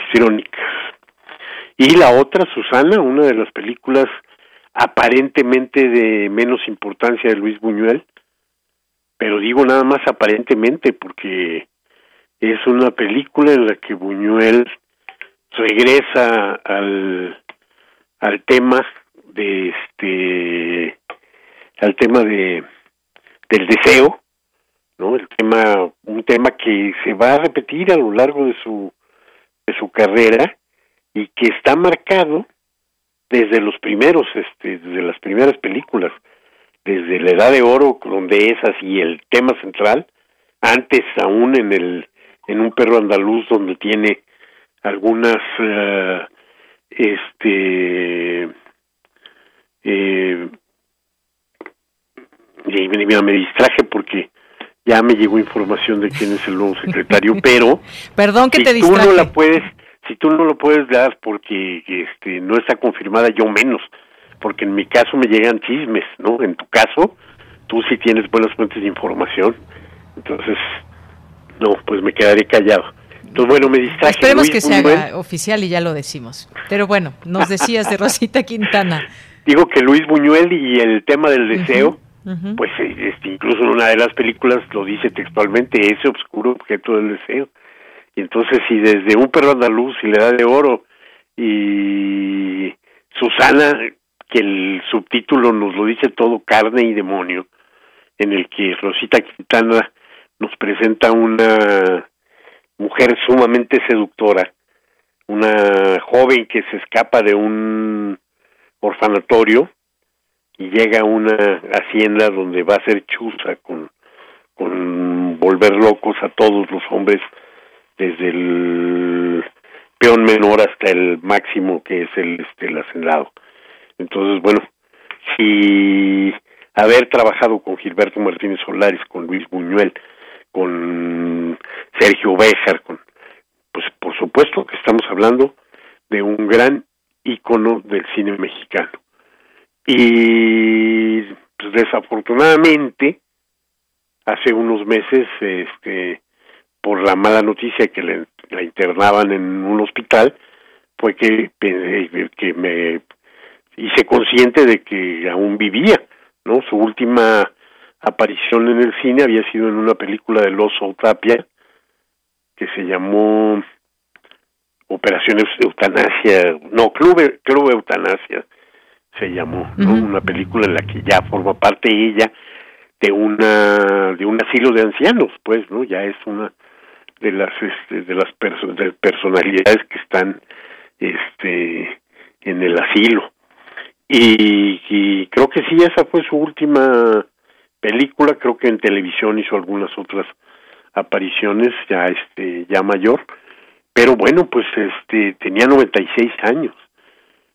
Luego el hace cinco años eh, la Academia Mexicana de Artes y Ciencias Cinematográficas le dio el Ariel de Oro por toda su trayectoria, ¿no? Le la reconocieron, pues ya a los 91 años de ese tipo de reconocimientos que pues sí, le dan una gran alegría a, a las eh, personas, pero ya a las nuevas generaciones como que no les dice mucho, ¿no? Sin embargo, bueno, pues qué bueno que se lo dieron, qué bueno que la reconocieron en este en vida.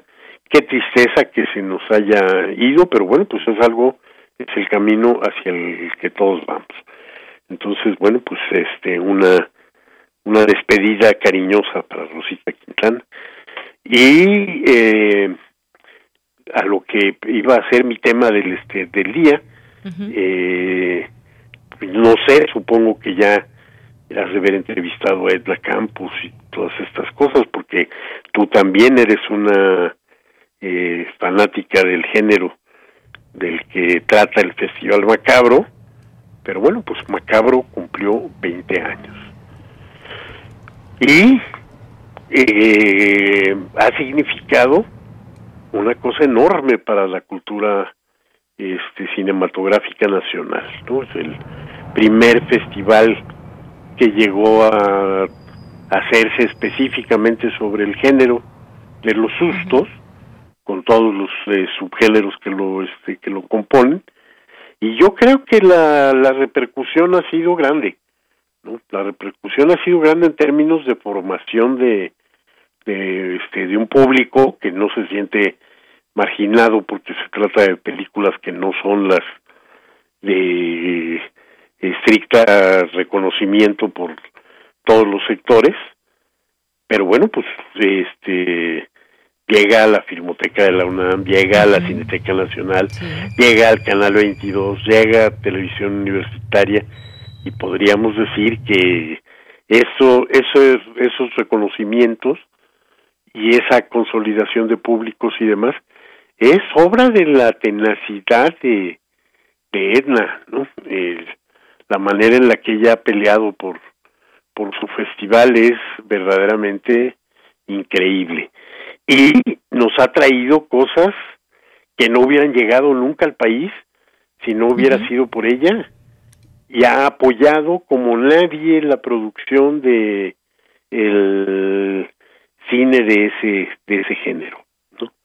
y en este en este eh, año pues hay varias este varias sorpresas entre ellas están las recomendaciones ya por ahí la ópera prima eh, de ese joven casi niño, pero ya muy perverso que era Guillermo del Toro, que a los 21 años ya andaba dirigiendo su primera película y ya andaba ganando este un premio en el Festival de Cannes por la película Cronos, que sin duda pues todo mundo que pueda debería de asomarse a verla, ¿no? Porque quién iba a decir que después ese ese muchacho obsesionado con los monstruos y con eh, los efectos especiales, no hay que olvidarnos que todavía un más joven él era el que le hacía los efectos especiales a la serie donde andaban Juan Mora, Cuarón, etcétera, que se llamó La Hora Marcada, que también fue una serie este espectacular. Y entonces, bueno, pues ese muchachito, eh, para mi gusto, yo sé que hay quienes tienen a sus otros favoritos, es en este momento el director de cine más importante que tiene el, el país. Entonces, bueno, el Festival Macabro este año se dedica a los vampiros, básicamente hace un homenaje al, al cine de vampiros.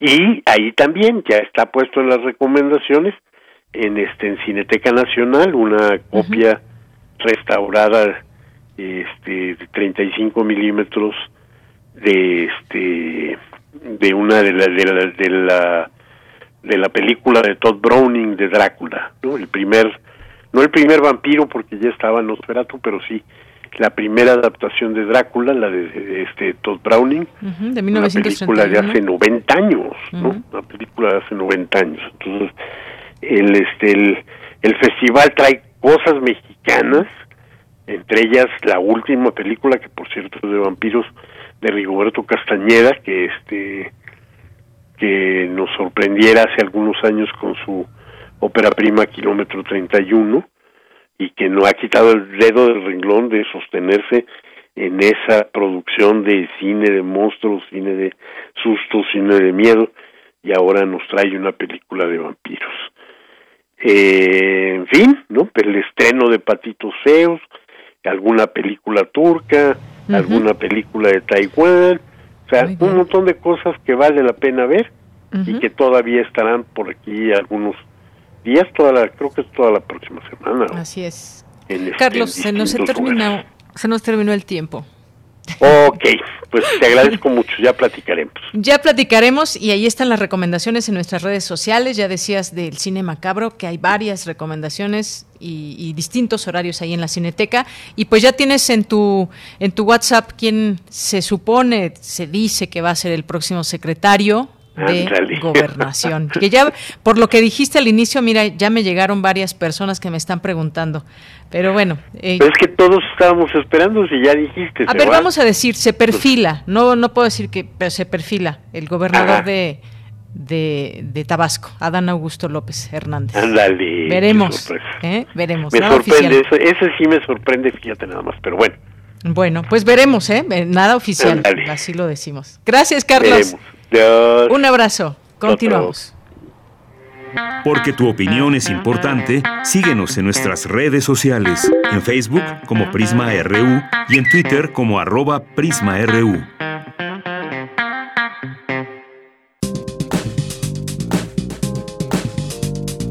Cultura RU. Nos vamos con Tamara Quiroz aquí en Cultura. Adelante. ¿Qué tal, Deyanira? Muy buenas tardes. Como siempre, un gusto saludarte y saludar al auditorio de Prisma RU.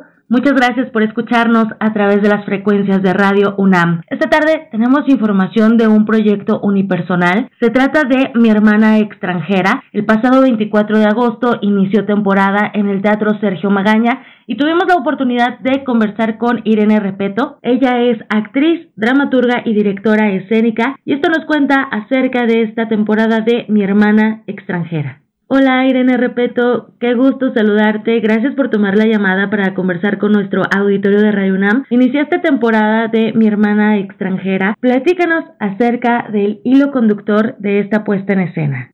Sí, Mira, la, la puesta en escena va sobre dos hermanas que guardan un secreto desde que eran pequeñas y digamos que es el, el desvelo de ese secreto, ¿no? Que tiene relación con sus cuerpos, con su sexualidad, a partir del episodio de un episodio un poco confuso con un primo de ambas. En este episodio confuso, eh, obviamente es confuso para, para las hermanas, pero también para el primo, me parece. ¿Cómo abordar este tipo de temas a través de un arte viva? Pues justamente eh, me pareció interesante a partir de ahí porque mm, el teatro al final se supone que trabajamos con una verdad, ¿no?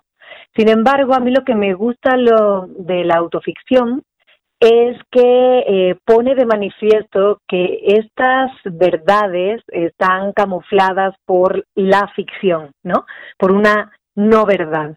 Y, y, en ese sentido me parece interesante crear esa confusión de la memoria, de cómo recordamos las cosas, de qué sucede, sucedió realmente, cuáles son las, los puntos de vista de los diferentes personajes, las diferentes personas que intervienen eh, o que tuvieron lugar, que, que se dieron que, en un mismo acontecimiento, ¿no?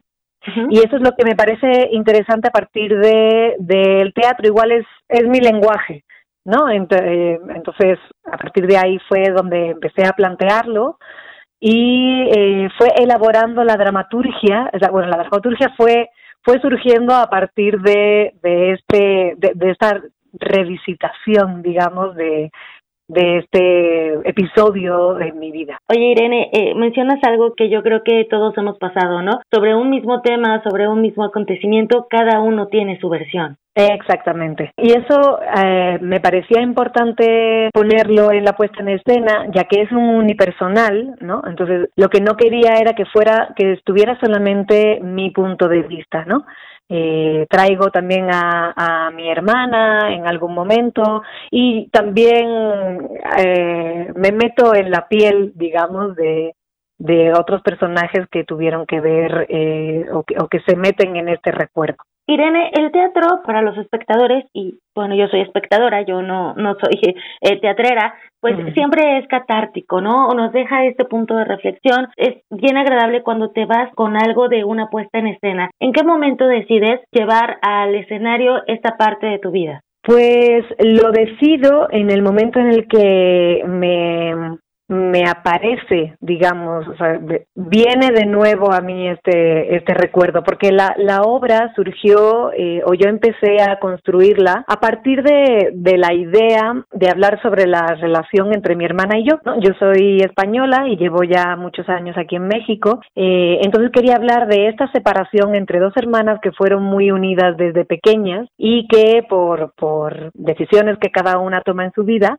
se van separando y sus ideas de vida se van también distanciando mucho. Y cuando empecé a meterme, eh, a profundizar en, la relación entre mi hermana y yo, surgió y vino de nuevo a mí este recuerdo que yo lleva, que yo tenía escondido desde hacía, pues desde siempre, ¿no? Es un tema que yo nunca he hablado con prácticamente nadie y entonces me pareció importante traerlo a, a colación y traerlo a la escena, ¿no? Traerlo también un un poco por, por, por esta reflexión en la que está desde hace ya alguna, o sea, una década, ¿no? Por lo menos la, la sociedad, de los cuerpos, de la, de, de los abusos o de estas confusiones, ¿no? ¿Qué es un abuso? ¿Qué no? Eh, ¿Hasta dónde se puede llegar? Eh, bueno, por ahí iba un poquito y, y, esa es la importancia, por lo menos el valor que tiene para mí la, la puesta en escena, ¿no? De, lo que se está, o, o, lo que yo he querido destapar de, como un, no es un secreto familiar, realmente no es un secreto, es algo de lo que nunca habíamos hablado, ¿no? Claro, y que se visibiliza poco, ¿no? O del que se habla poco, porque son estos temas incómodos. Exactamente. Muy bien, sí. ¿Quién te acompaña en esta puesta en escena? Hablando, eh, digo, es que estás muy bien acompañada, eh, tanto en la cuestión de vestuario, diseño de iluminación y también en las asesorías. Platícanos un poco de tu equipo, por favor. Sí, en cuanto a la asesoría de dramaturgia, porque bueno, yo soy eh, actriz, creadora escénica y nunca me había metido a, a, escribir yo mi propio texto, ¿no? Entonces ahí tuve muy, mi, mi apoyo de Fernanda del Monte, que, le, agradezco muchísimo que se haya eh, metido tanto en, durante el proceso. En el diseño de, de vestuario, también mi compañera de, de aventuras teatrales, eh, Sol Kilan que es una maravillosa alma cirquera que hace unos vestuarios y un maquillaje de circo y teatro maravilloso. Y en el diseño de iluminación, el que me acompaña ahí en, en la escena, en el, en el teatro, es Aurelio Palomino, quien también me ha apoyado muchísimo con toda la, o sea, llevarlo a escena, ¿no? Ponerlo en imagen, toda esta, estos recuerdos que estoy compartiendo con los espectadores. Muy bien, Irene, es que yo soy fan de Sol Entonces, sí, yo también. qué bueno, qué bueno que podemos ver también el trabajo de, de estos grandes profesionales a través de ti, a través también de esta puesta en escena. Yo estoy segura que muchos probablemente se sientan identificados y qué bueno, ¿no? Que se siembre esta semilla de incomodidad para que sigamos hablando de estos temas, para que no pongamos o queramos poner el dedo en el sol tapando a veces verdades incómodas. Oye, te vas a presentar en el Teatro Sergio Magaña. ¿A qué hora y cómo podemos hacer para ingresar? Porque pues, además estamos en tiempos diferentes, ¿no? Estamos regresando a los recintos culturales, pero con ciertas medidas sanitarias. Sí, el teatro, eh, la, medida que están siguiendo es, tienen un 50% de, de, de capacidad, ¿no? Entonces no, no se va a llenar el patio de butacas, por lo que sí habrá esa distancia de seguridad que es tan importante para pues bajar los contagios y que salgamos de esta situación lo antes posible, ¿no? Las, la temporada son ocho funciones y vamos del martes 24 de agosto al miércoles 22 de septiembre. Hay una semana ahí que no que no tenemos funciones, la del 14 y el 15 por las fiestas patrias y estamos a las 8 de la noche los martes y los miércoles para que nos acompañen en esta primera puesta aquí en México de manera presencial. Gracias, Irene. Vamos a compartir esta información en nuestras redes sociales y para que sigan también esta puesta en escena. Entonces tenemos una cita los martes y los miércoles a las 8 de la noche y el, el Teatro Sergio Magaña para una, eh, digamos, información adicional, está muy cerca del Metro San Cosme, se llega caminando, así que no hay pretexto. Es un teatro precioso, si no lo conocen, pues vengan a, visitarlo porque ya solamente lo que es el teatro es, es una cosa preciosa. Sí, eh, con sus murales a los lados, sí. es, una cosa muy bonita, la verdad es que sí.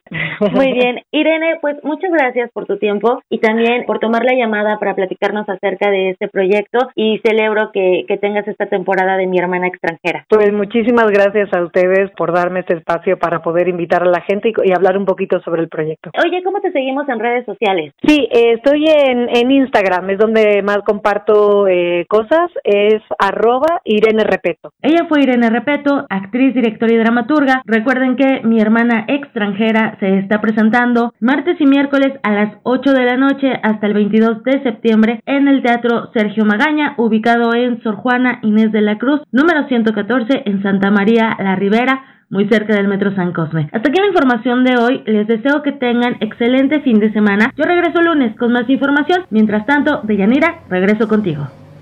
Gracias Tamara y gracias a usted por escucharnos. Mañana sintonícenos en punto de la una de la tarde con más información. Se eleva a 72 el número de muertos por ataques fuera del aeropuerto de Afganistán, desafortunadamente. Mañana mucha más información aquí en este espacio. Gracias, buenas tardes y buen provecho.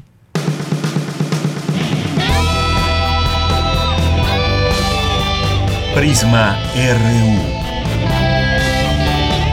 Relatamos al mundo.